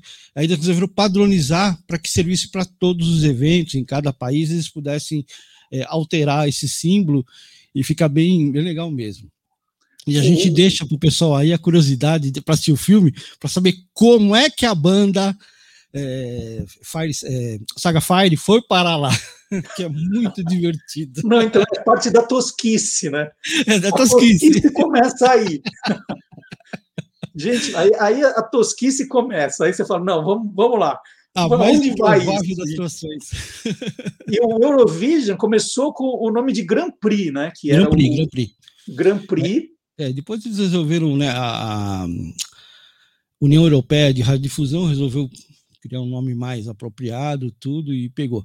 É, é assim, na, pela música que você sente assim, você acha que é, ainda eles consideram o Eurovision algo bem brega mesmo. E é, né, na verdade, mas ainda não é, é, mas ainda é um negócio legal né, de você escolher uma música, né? Apesar que hoje tudo bem, eles conseguem concentrar no inglês, mas imagina é, por exemplo, alguns conjuntos aí que deviam cantar em islandês, não não entender nada e ia ter que julgar aquilo, entendeu? Fica até meio difícil, por isso que eu acho que o inglês como padrão torna mais justo a eleição da música, né? Mas ó, vamos, vamos falar a verdade. A gente pode achar brega. O filme ele, ele, ele, ele, ele brinca muito com isso, Sim. né? Uhum. É, agora é o, é o concurso de música televisivo mais antigo do mundo. Antigo, exatamente. É, ele está aí. É, você falou de 56, dá o quê? 64 foram, anos. 64, foram 64 edições, porque não teve a de 2020 que aliás é quando se passa do filme, em 2020. é, a, a, a, por causa da pandemia. É da pandemia. Ah, aliás, eu acho que isso pode contar, né? A, a, a, cantora, a Raquel uh, McAdams, é sensacional, Raquel. mas não é ela que canta, né? Não, não. Ela é dublada. Exatamente. E ela é dublada por uma cantora que participou do Eurovision. Você viu essa história? Eu, eu não vi, não vi, não prestei atenção, Marcelo, isso eu não vi. Eu não, então, não cheguei a eu, eu, eu, Quando acabou o filme, aí eu falei, não, agora eu quero saber tudo de Eurovision. quero conversar com o Mir, quero procurar, quero ler. Aí eu baixei a trilha, tem no Spotify. Uhum. Baixei. Eu tenho. Uhum. Aí o Will Ferrell canta. Canta, ele, ele canta. canta. Ele canta. Uhum. Aí eu falei, nossa, mas essa moça canta bem, essa atriz, né? Uhum. Aí vinha assim, Will Ferrell e, e Mi Mariani, né? Mi Mariani. Maio, acho que é Mi Mariani. É, é, Aí eu falei, quem é essa Mi Mariane que eu não vi no filme? Aí eu fui procurar e ela dublou uhum. a Raquel McAdams. É, e ela é uma cantora sueca uhum. e participou do Eurovision de 2006, mas na categoria Júnior. Tem uhum. isso também, tem a categoria. É, é, né? Tem tudo, né? É, aliás, a música que ela canta no final é muito bonita. Hum. Muito, é maravilhosa. Eu acho Não, que realmente. é um negócio Hã? espetacular. Foi, é, na hora que eles estão chegando né, para o Eurovision lá em, Luxemburgo, né? Eles chegam lá. É, tem uma participação daquele cantor português, Salvador Sobral, que ganhou em 2000, 2017 eh, com a música Amar pelos Dois. Então ele faz uma participação lá também muito legal. Tem a Demi Lovato que aparece também no filme algumas coisas que não aquela, tem, tem a cena que, que é, é, o grupo todo cantando lá. Sim, é, arrepiante, é arrepiante aquilo. É muito bom. Bem gostoso mesmo, muito legal. É, vale tá a pena. Como falar com alguém que me entende. É, porque Sim. É, se eu estivesse conversando com outra pessoa sobre isso, falar assim, ele tá louco, como ele vem falar aqui do Festival Eurovision da Canção, a saga de Sigrid e Lars, tem tanto filme melhor, mas é, é esse o nosso espírito, né? É aí, de repente, descobrimos tudo do Eurovision. Descobrimos, por exemplo, né, lá na cena inicial, primeira cena do filme, quem que aparece lá no Eurovision, Mia? Vai, agora vamos contar. Putz, a primeira cena? É, que o garoto tá vendo um grupo sueco. Ah, sim, sim, claro. O vencedor de 1974 que inspirou então o Lars, né? O ABBA vencendo com Waterloo. Agora você pegou, agora pode, contar, pegou. agora pode contar tudo, vai. então, é, o ABBA eh, ganhou em 1974 com Waterloo, né? É, o ABBA surgiu em 92 e parou em 82 e agora pretende. Peraí, lançar... você, é, surgiu em que ano? 1972, o ABBA. 72, tá. 72. E foi até 82, quando eles pararam, né? Se pararam de cantar. E agora, tecnicamente, eles se reuniram em 2018, vão lançar duas novas músicas que estão prometidas aí até o final do ano, né? Quer dizer, então, eles estão em atividade. Tem, tem outro grupo que eu gosto que muito, que é o Brotherhood of Men, que é um grupo de, eh, do Reino Unido de 69, finzinho de 69, 70, para 70, né? E eles ganharam em 76 com eh, Save Your Kisses for Me? Que é uma música muito é conhecida também, é um grupo até que conhecido, ele tem a música Angelo também, que é bem legal. E, e, o pessoal acha, porque assim, a formação do ABBA e do, do Brotherhood of Men são dois homens e duas mulheres. E o pessoal acha que eles se inspiraram no ABBA, mas foi ao contrário. O ABBA se inspirou no Brotherhood of, of Men, né? Eles uhum. se inspiraram neles. E, e, tem mais um grupo ainda que eu gosto muito, que fez sucesso no Brasil, não com a música que eles ganharam no Eurovision em 81, que é o Bugs Fizz, que também tem uma formação, dois homens e duas mulheres. A música é, é, é Make Your Mind Up é muito legal, é muito dançante, Uhum. eles, eles ganharam em 81. No final de 81, junto com essa música, eles lançaram outra música que fez sucesso no Brasil, que era The Land of Make Believe. Uhum. Que, a, Beck gravou junto com a Harmony Cats, uma versão A Terra do Faz de Contas. Né? Eles fizeram mais sucesso no Brasil com essa música. E todos eles, contando com, a, com esse retorno do ABBA, estão em atividades até hoje. Todos, né? O, o Bucks Fizz. Curiosidade do, do, do Brotherhood é que eles mantêm a mesma. Eles tiveram assim algumas, algumas saltos no começo, né? Mas desde 87 é a mesma formação até hoje. Então todos estão em atividade. É, salvo um ou outro que entrou, sai, aquela fica doente, briga, cai, volta, entendeu? Mas assim, são, são bandas que estão em atividade ainda. Isso que é, é bem legal da, da, dessa história toda do, do, do Eurovision. Que alguns cantores e grupos recebem esse impulso e se tornam é, mundialmente famosos. Cai com o tempo, é claro, todo mundo tem uma queda na, na, na, na pluralidade, mas eles estão aí ainda, estão bem, bem ativos. Muito legal, adorei esse papo, viu, Mira? Olha só. Ah, eu, eu, eu, é divertido, porque inspirou a gente a pesquisar sobre sim, a história. A gente, eu acabei aprendendo um monte de coisa sobre, sobre o Eurovision, né? Você sabe que eu também baixei a trilha. e olha, tem uma música. Gente, eu vou dar um spoiler aqui. Tem uma música chiclete do caramba lá, hein? Tem uma música chiclete que é Ya Ya Ding Dong, que o Will Ferrell canta, que é a música de, da banda lá na Islândia que fez sucesso, e eles ficam cantando. Essa música vai grudar na cabeça. Olha, não tem jeito mesmo.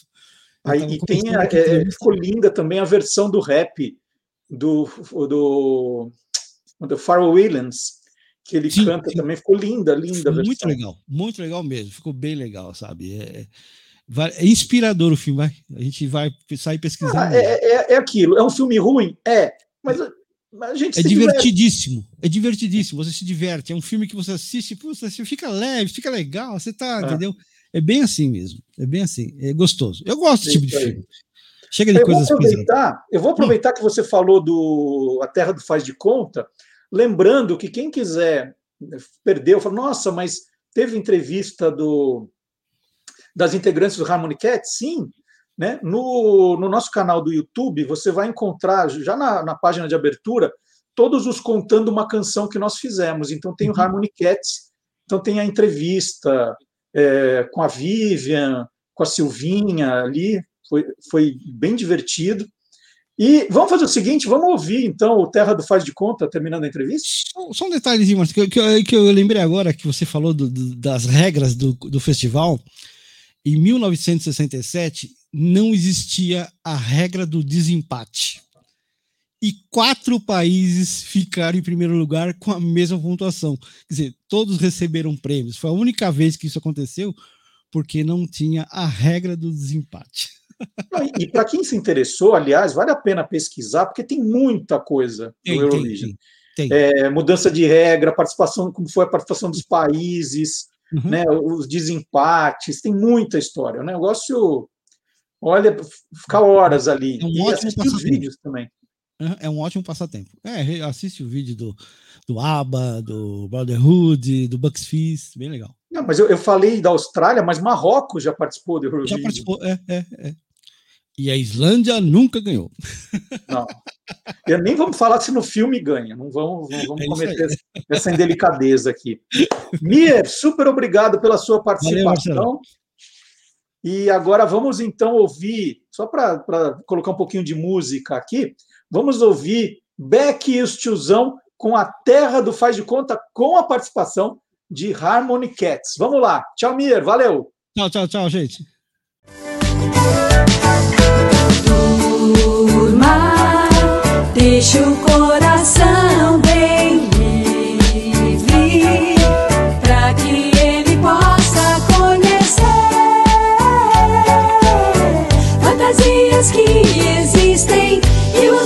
podem ser reais para sempre. Então você vai ter que acreditar que existe um lugar onde tudo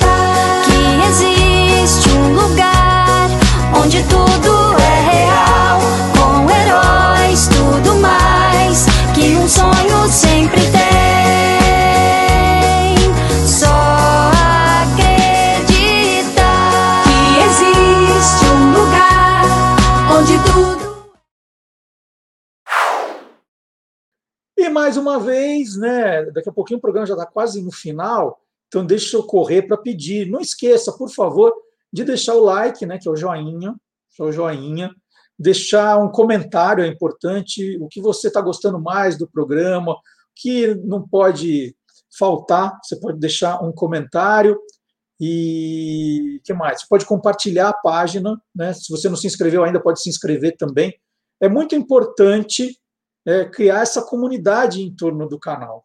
Aliás, queria agradecer mais uma vez o Albertino aí que, que criou o fã-clube do Guia dos Curiosos no Facebook, muito bacana. É, é, é uma, um movimento que faz com que mais gente apareça. A gente tem que resgatar ainda uns perdidos, não os perdidos no espaço, né? Os perdidos que ficaram lá no tempo da rádio achando que o programa não existe mais. E a gente tem que trazer, resgatar essas pessoas. Tem muita gente perdida ainda aí. Então é importante sim que você faça essa movimentação. É, é o que chamam de engajamento. Então você já avisou aquele teu grupo no WhatsApp, né? Pode ser o grupo do WhatsApp do clube, da família, da igreja, né? Falar do programa, o que que você gosta, o que você aconselha. Isso é muito, muito importante. E agora nós vamos chamar o professor Dionísio da Silva, que está lançando aquele livraço, livro do professor Dionísio, De Onde Vêm as Palavras. Olha, sem brincadeira. Né? Pode falar, não, tá puxando o saco, não é isso. Mas é, é fazendo programa, ou respondendo perguntas, ou criando reportagens para o site do Guia dos Curiosos, não tem uma semana, nenhuma, desde que o livro foi lançado, desde que chegou aqui, que eu não tenho que fazer alguma pesquisa lá. É impressionante. Alguém pergunta uma coisa, ah, eu vou de origem das palavras, vou lá dar uma olhada. Estou escrevendo o roteiro do programa, ah, puxa, isso aqui é legal, né? deixa eu ver a origem, está lá no, no, livro do professor Dionísio. Então, também é um negócio de 1.200 páginas, né, gente? Aquilo lá é, é, é tudo. Então vamos ver, porque ele vai explicar para a gente agora a origem da palavra macambúzio, né? A gente espera que o programa não deixe você macambúzio, que ele pelo menos te divirta, né? Faça você esquecer um pouquinho dos problemas aí nesse tempinho que a gente fica juntos. Vamos lá. Palavra, o que? Ah, peraí, palavra mesmo? Ah, ah, ah. Nua e crua, vamos lá.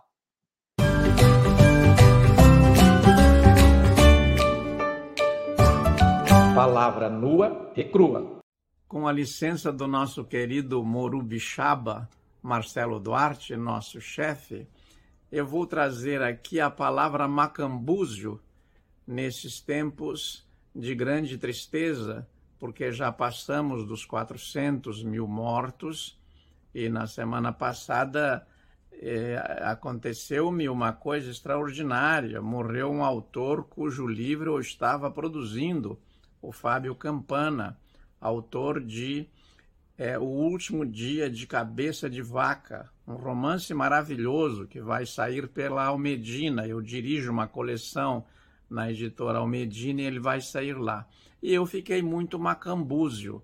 Macambúzio é uma palavra que veio da contribuição africana, do Nhungue, uma língua falada em Moçambique. Encontrei esse registro no Ney Lopes, no Antenor Nascentes e também num livro do Jacques Raimundo, de 1933, é, onde ele registra Macambúzio com o significado de tristeza. É, por que triste se o étimo de Macambúzio tem a ver com cabras e com pastor de cabras? É que o pastor de cabras se sentia muito sozinho e triste lá na Campina e começava a recordar. E é curioso porque ele ficava fazendo essas recordações, muito aborrecido, no meio de cabras e bodes, e imbuzi é bode na língua Nhungue. Então, nós eh, temos esta riqueza nas palavras, não é?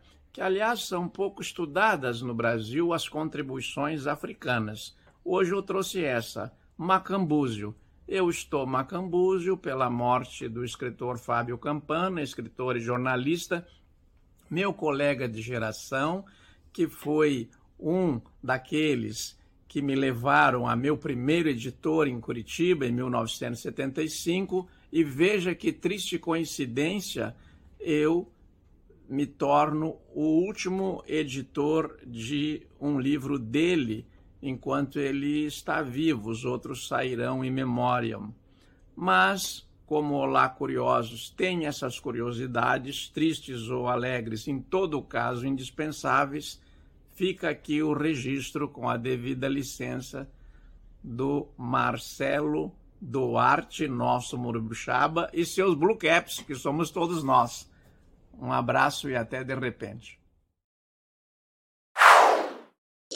E agora chegou a hora de outro professor, né? Que time de professores que nós temos aqui? O professor Fábio Dias é autor do livro Jingle é a alma do negócio. E ele também presta uma homenagem a um aniversariante, né? É um, um dos ícones da, da, música brasileira. Muito bem lembrado, né? Estava ali olhando as efemérides, uma grande lembrança. Então vamos chamar o. Aliás, o livro do professor Fábio Dias é outro também que eu vivo ali consultando. Jingle é a alma do negócio. É, vamos colocar, então, os links dos livros do professor. Vamos colocar os, os livros do Guilherme Domenichelli. Vamos colocar o link do livro do professor Dionísio, do livro do professor Fábio. Vamos colocar na descrição do vídeo. Quem tiver interessado, olha, já aproveita. Né? De repente, pode ser até um presente aí para o namorado para a namorada, hein? Está chegando. Não esqueçam de comprar os presentes. Então vamos lá, professor Fábio Dias chegando.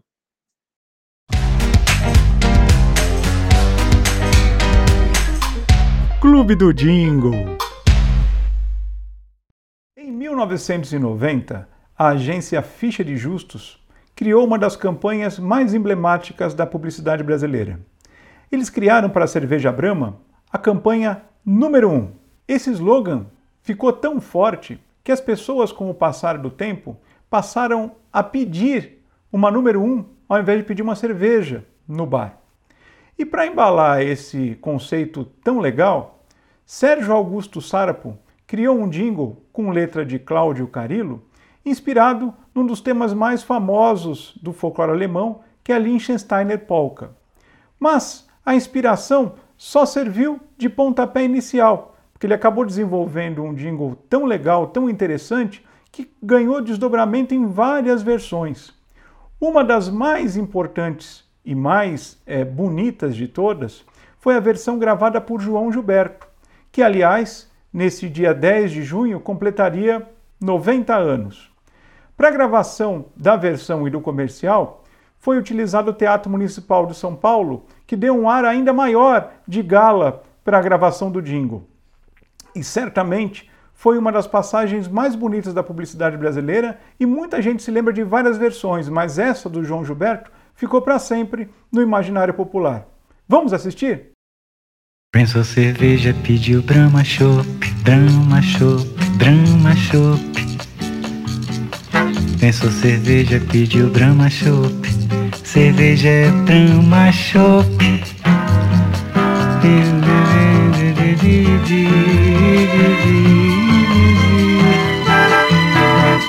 Pensou cerveja, pediu Brahma Chopp, cerveja é Brahma Chopp.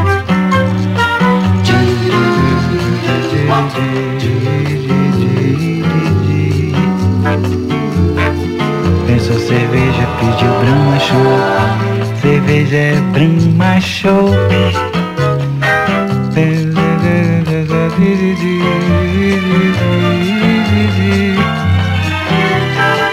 Pensou cerveja, pediu Brahma Show. Cerveja é Brahma Show, a número um.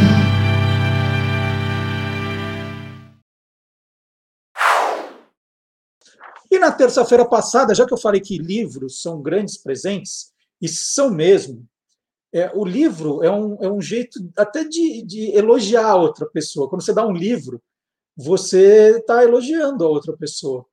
Então, a gente tem um programa às terças-feiras justamente falando sobre leitura, para incentivar a leitura, mostrando o lado curioso dos livros.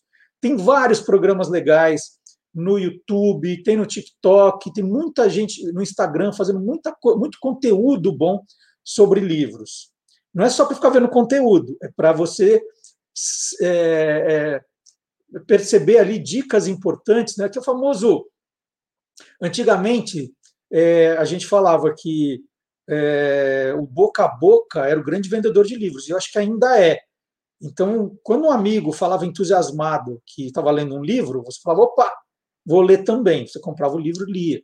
Né? Esse entusiasmo, que é o tal do boca a boca, que fazia você se interessar por leitura. E hoje esse boca a boca, ele vem pelas redes sociais. Então, um vídeo bacana de um livro é, faz você se interessar por ele. Um, um vídeo no YouTube, por exemplo, ou um, um, influenciador no TikTok que fala de um livro bacana, que você fala, poxa, eu nem sabia que existia. E, e no Tô Lendo da terça-feira, nós conversamos com a Isabela Lubrano. A Isabela tem um canal no YouTube com mais de 500 mil seguidores, que é o Ler Antes de Morrer. É um baita canal. A, Isabela é simpática, inteligente, ela faz resenhas espetaculares, assim, cada, cada vídeo que a Isabela faz é um livro que você tem vontade de ler. É, então, a, a, Isabela, quem era quem me acompanhava desde do tempo da Rádio Bandeirantes, ela começou fazendo um quadro também no Banhão Bandeirantes, depois fez um pouquinho essa participação no Você é Curioso também, quando eu saí do Manhã Bandeirantes, a Isabela veio junto, depois né, é, o canal dela começou a crescer de tal maneira que ela ficou sem tempo de fazer as coisas. E aí eu entrevistei a Isabela na terça-feira passada para falar justamente dessa, né, como é a rotina de um booktuber, né? O booktuber é, é quem fala sobre livros no YouTube. Então, para contar um pouquinho dessa rotina, porque a vida dela hoje, a vida profissional dela, é fazer vídeos sobre leitura. Então, ela, o trabalho dela é ficar lendo. Quanto mais, mais ela lê, melhor. É, então, perguntei um pouco da rotina. Ela falou que hoje está na moda também as leituras coletivas. Esses canais, essas redes sociais, elas combinam, né, um grupo de pessoas combina a leitura de um livro e toda semana eles fazem encontros. Né? A, gente tá, a gente tem um encontro aqui todo sábado de manhã, mas quem gosta também faz um encontro para discutir a parte do livro que está. É uma ideia genial, porque às vezes a, a leitura é um hábito muito individual. Né? Você, eu, eu não gosto de gente lendo em voz alta do meu lado, eu gosto de ficar lendo meu livro, prestando atenção, anotando, refletindo. Né? Leitura em voz alta de livro acho que não funciona. Então é, é isso, né? todo mundo lê né, em sua casa, no seu cantinho, e depois se reúne, graças a essas redes é, sociais, essas, agora essas ferramentas de reuniões, né, de encontros, de lives, para discutir o livro. Isso é bárbaro, isso é bárbaro. Bom, então a gente fez um programa, uma entrevista longa com a Isabela contando tudo isso. Vale a pena você dar uma chegadinha na home do canal do YouTube do, do Guia dos Curiosos, tem lá o vídeo, né? todos os vídeos do Tolendo, tem a Isabela. E eu separei um trechinho, separei um trechinho porque ela estava falando que ela fica lendo o tempo todo, aí fiquei com uma curiosidade. Vamos ver a Isabela Lubrano, do canal Ler Antes de Morrer, que foi entrevistada na terça-feira.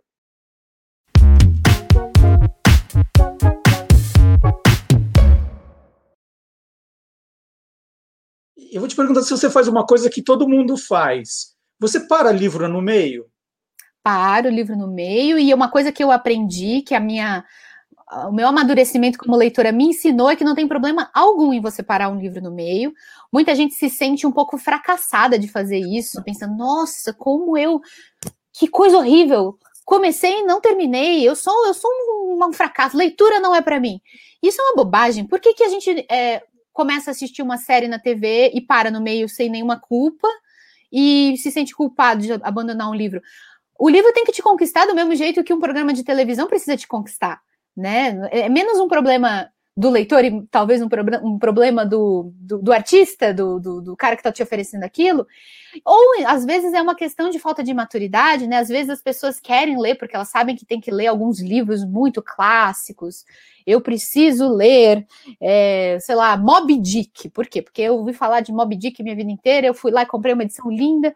Mas às vezes você não tem é, a maturidade ainda para ler um livro escrito no século XIX, às vezes você não tem a capacidade de concentração necessária para ficar lendo um livro que tem, sei lá, quantas páginas tem o Moby Dick, deve ter umas 600. É, então, não, você não está pronto ainda para certos livros. Às, às, vezes a gente precisa de muitas tentativas para conseguir. É, Cem Anos de Solidão foi um livro que eu comecei a ler e eu abandonei algumas vezes, até conseguir terminar. E depois que eu terminei, eu adorei esse livro de um jeito que eu reli depois já mais umas duas ou três vezes. E cada nova leitura é uma nova descoberta. É a mesma coisa os livros do Machado de Assis, que eu amo, talvez seja o meu escritor predileto. O meu primeiro contato foi aos 16 anos no colégio, e não tem, por mais CDF que eu fosse, eu era uma estudante muito CDF, mas não tinha capacidade aos 16 anos de entender Dom Casmurro. Eu acho que a pessoa precisa ser muito prodígio, né, para entender tudo aquilo. E depois eu fui fazendo novas leituras ao longo da vida, e cada nova leitura, com um pouco mais de, de vida, né? Você vai entendendo coisas que você não entendia antes. E olha que eu ainda tenho me, talvez menos da metade da idade do Machado quando ele escreveu. Então, é uma coisa que eu vou poder reler o resto da minha vida, e a, quanto mais velha eu for, mais aquilo vai significar para mim, né? Então, alguns livros, principalmente os mais clássicos, os mais filosóficos, os mais profundos, exigem uma certa maturidade do leitor. Então não tem problema nenhum você começar a ler uma coisa, não sentir assim, não tá rolando, tal. Então você, eu sempre recomendo isso, você não fica se sentindo mal. Fecha o livro, deixa guardadinho e fala, me espere, daqui a pouquinho, daqui a alguns anos a gente, a gente tenta de novo. Mas não abandona, aí você vai para ler outro gênero né? Puxa vida, eu fui ler um livro de, de, de, não ficção, não entendi nada, era muito difícil, muito político, sei lá. Então, vai ler uma coisa leve. Tem coisas que a gente lê rapidinho. Vai ler um livro da Agatha Christie que cura todos os males, assim.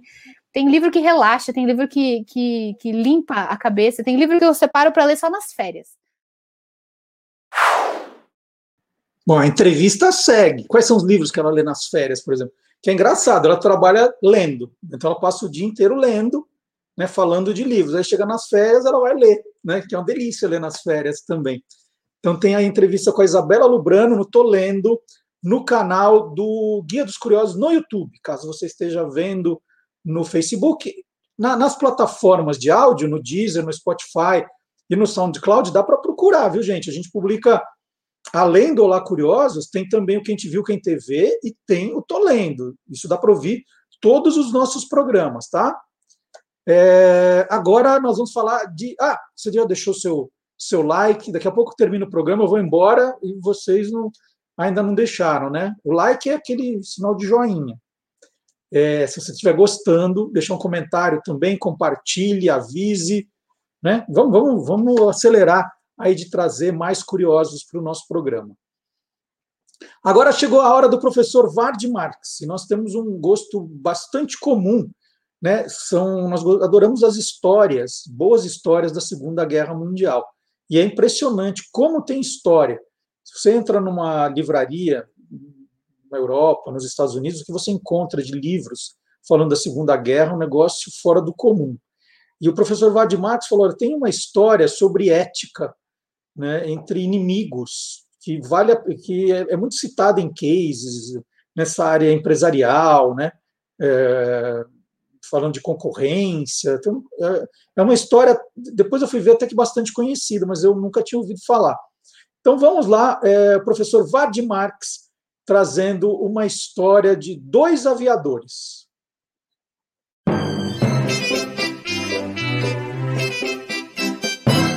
Aí tem história. Olá, curiosos. Durante a Segunda Guerra Mundial, a Focke-Wulf era uma fábrica de aviões na cidade de Bremen, Alemanha, muito importante e por isso muito bem protegida. Em volta dela havia cerca de 250 canhões antiaéreos. Mas precisava ser destruída, e aí tem história. Em 20 de dezembro de 1943, uma esquadrilha daqueles daqueles bombardeios chamados de fortalezas voadoras, lembra? Aqueles que, que são defendidos por metralhadoras que ficavam girando assim em bolhas que parecem de acrílico. Né? É, um desses aviões era comandado pelo tenente Charles Brown, é, o Charlie Brown. E foram lá bombardear. Cumprida a missão, começou a volta, mas o avião do tenente uh, Brown foi muito atingido. O rádio já era dos quatro motores, um funcionava. É, um dos tiros de canhão arrebentou a frente do avião e, e entrava direto um ar é, o nariz do avião, arrebentou o nariz do avião, onde tinha lá uma metralhadora, arrebentou aquilo lá e entrava um vento com uma temperatura de mais ou menos 60 graus negativos. Uh, um dos atiradores o, da metralhadora de ré estava morto e os outros nove tripulantes, incluindo o comandante, estavam feridos. O comandante, aliás, deu uma apagada e o avião foi caindo. Quando ele estava quase se espatifando no chão, ele acordou e puxou o, o controle, pro, o manche para o avião voltar. Estavam muito mal. Numa base é, aérea, tinha um piloto abastecendo seu avião de combustível e munição, ouviu um barulho e viu o avião americano com fumaça saindo, falou, anda logo aí, pulou para o seu caça Messerschmitt e decolou. Era o também tenente uh, Ludwig Franz Stiegler, que era filho de piloto militar, ele sempre esteve envolvido com aviação e tal, ele era um as alemão, tinha abatido muitos inimigos e também tinha sido ferido em combate aéreo várias vezes. Aquela missão ia ser moleza para ele. Mas antes dele abrir fogo com a sua metralhadora calibre 50, por algum motivo, ele foi dar uma, uma olhada no avião. Tinham vários pedaços da fuselagem, né, do, do, do corpo do avião, que tinham sido arrancados pela artilharia. E ele pôde ver a tripulação lá dentro. Ele viu o rapaz caído em cima da metralhadora, deduziu que ele estava morto. Os outros todos uh, feridos, tal, ele emparelhou. Na fortaleza estava indo, ele emparelhou ali a, a, a direita do avião americano e viu o piloto ferido. E aí ele se lembrou do instrutor de combate dele, o tenente Gustav Höder, que ensinou o seguinte: mesmo na guerra, existe um negócio chamado ética, existe honra. E lembrou da frase do instrutor: se eu souber que você atirou num cara de paraquedas, eu mesmo vou atrás de você e derrubo o seu avião. Ele lembrou disso, ficou olhando os, os americanos lá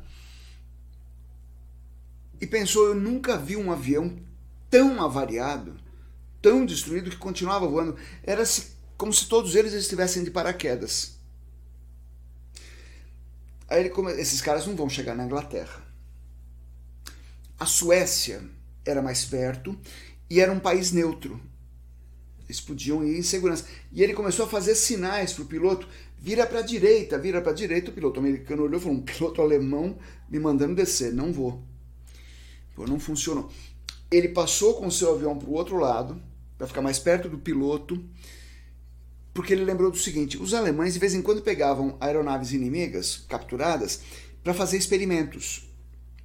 Aí ele colou o avião dele no, na fortaleza voadora. Porque quando chegasse na costa alemã, a artilharia de costa ia arrebentar com eles. Falou: vamos ver se eu consigo enganar os caras para eles pensarem que isso é um treinamento. Funcionou. Levou os caras até um bom pedaço de, de mar, voltou para sua base, os americanos pousaram lá na, na Inglaterra. Mas a história não acaba aí. Esse é só o começo dela. O tenente Charlie Brown continuou na aeronáutica e muitos anos depois, 40, em 1987, essa história foi em 43, ele em 87 falou: será que eu consigo achar aquele alemão? E saiu procurando, tentou vários jeitos, até que ele ficou sabendo que a aviação alemã tinha uma, uma publicação, uma revista, e ele escreveu para lá, para tentar achar. E depois de escrever várias vezes, não é que ele achou o Franz Ziegler, que estava morando no Canadá desde 1953, era um empresário bem-sucedido. Começaram a trocar cartas, telefonemas. Em 1990 rolou o primeiro encontro.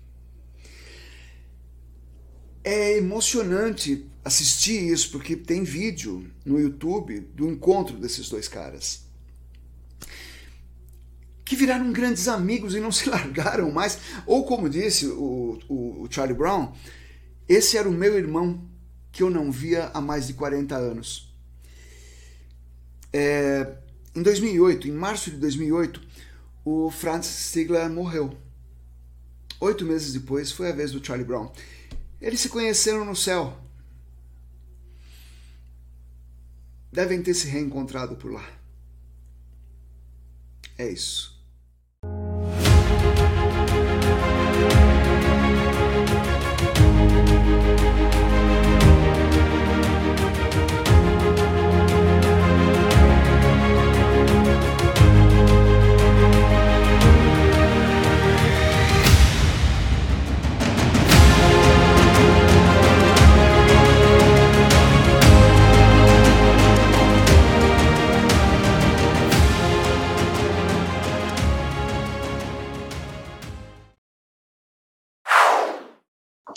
História linda, hein?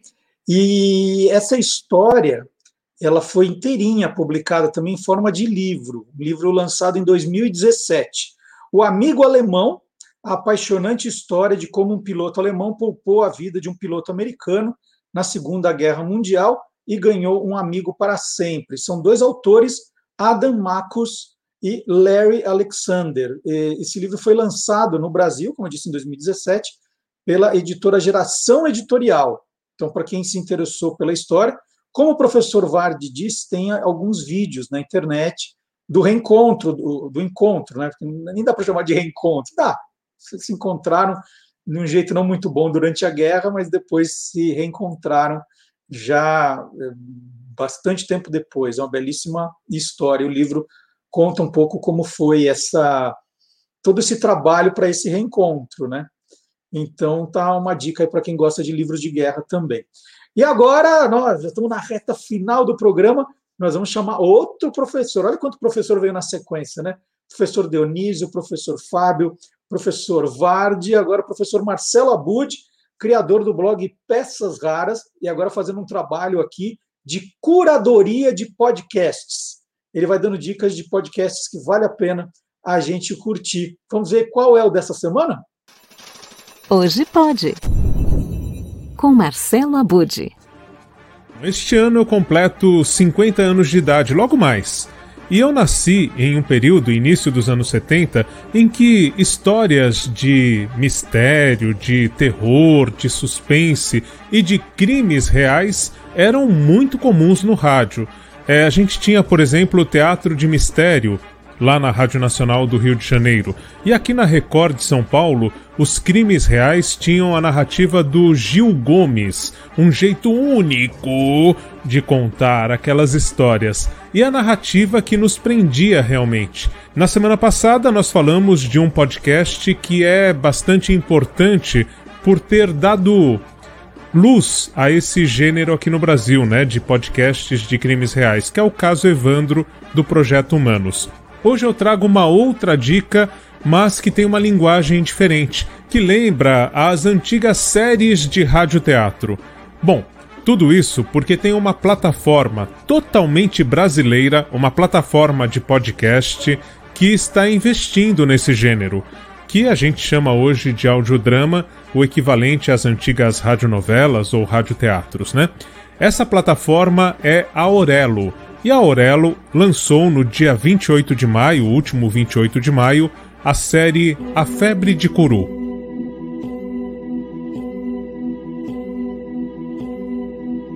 Catarina! Essa produção exclusiva da Aurelo, ela tem peculiaridades que colocam o podcast nacional em um outro patamar né, um investimento muito grande na produção. A produção executiva é da Cleo, a Cleo Pires, que agora assina como Cleo, né? E também faz a protagonista da série, Catarina, que é a esposa do José Ramos. É dessa história que estamos falando, que ficou conhecida aí na, no noticiário como os crimes da Rua do Arvoredo. Casos que aconteceram no século XIX Lá por volta de 1863, 64, é uma série de crimes que, inclusive, o professor Vard Marx já mencionou aqui no Aí Tem História. E como tem história? Disse até que se trata do primeiro serial killer do mundo. O curioso é que essa superprodução sonora tem trilha original, os efeitos são incríveis, a ambiência acústica, né, como a gente diz, é muito envolvente. E o elenco tem mais de 19 vozes e de pessoas que você conhece muito bem.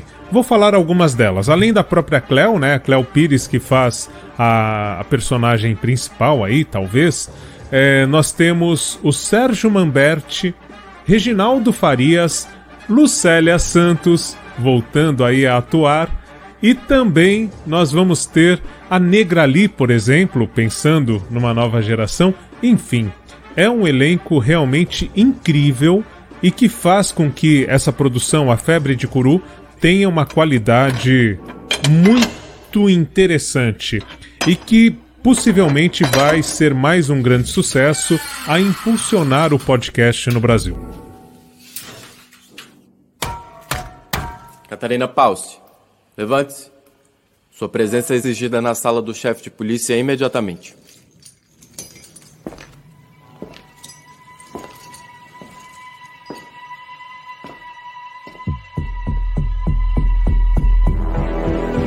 Orelo apresenta A Febre de Curu. Bom, a dica é que você baixe então o aplicativo da Aurelo, tá aí nas lojinhas de celular, você pode baixar no computador também, e lá você vai encontrar a febre de curu. E antes de ir, eu quero deixar mais uma dica importante. Para ouvir a febre de curu, assim como outros podcasts que têm esse nível de produção, você deve parar tudo, fechar os olhos, apagar a luz e colocar um bom fone de ouvido. Tem quem diga que se você não fizer isso, é a mesma coisa que ir a uma sessão de cinema 3D e não usar os óculos adequados para acompanhar aquela produção. E na próxima semana eu volto para revelar mais mistérios da podosfera brasileira.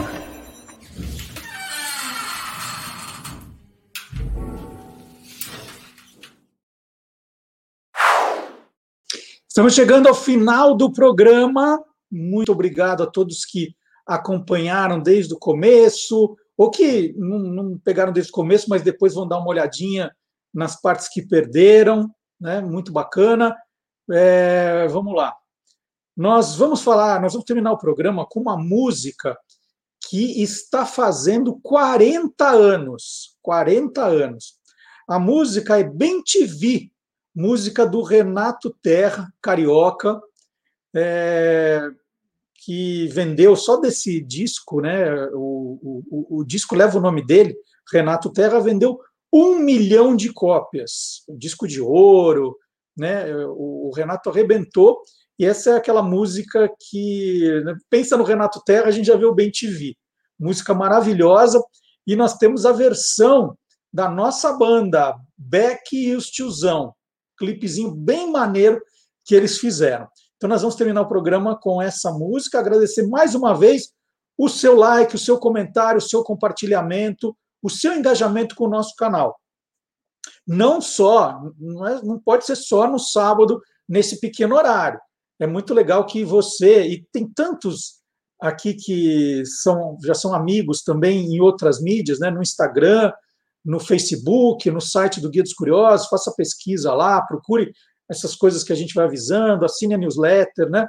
Vamos tentar crescer, fazer crescer nessa, nessa nova fase as curiosidades. E olha, esse mês vai ser marcante, hein? tem lançamento de livro novo, um Guia dos Curiosos comemorativo. vou contar isso com calma. Vamos lá, terminando o programa de hoje, Bem TV, Beck e os tiozão. Tchau, gente. Playback.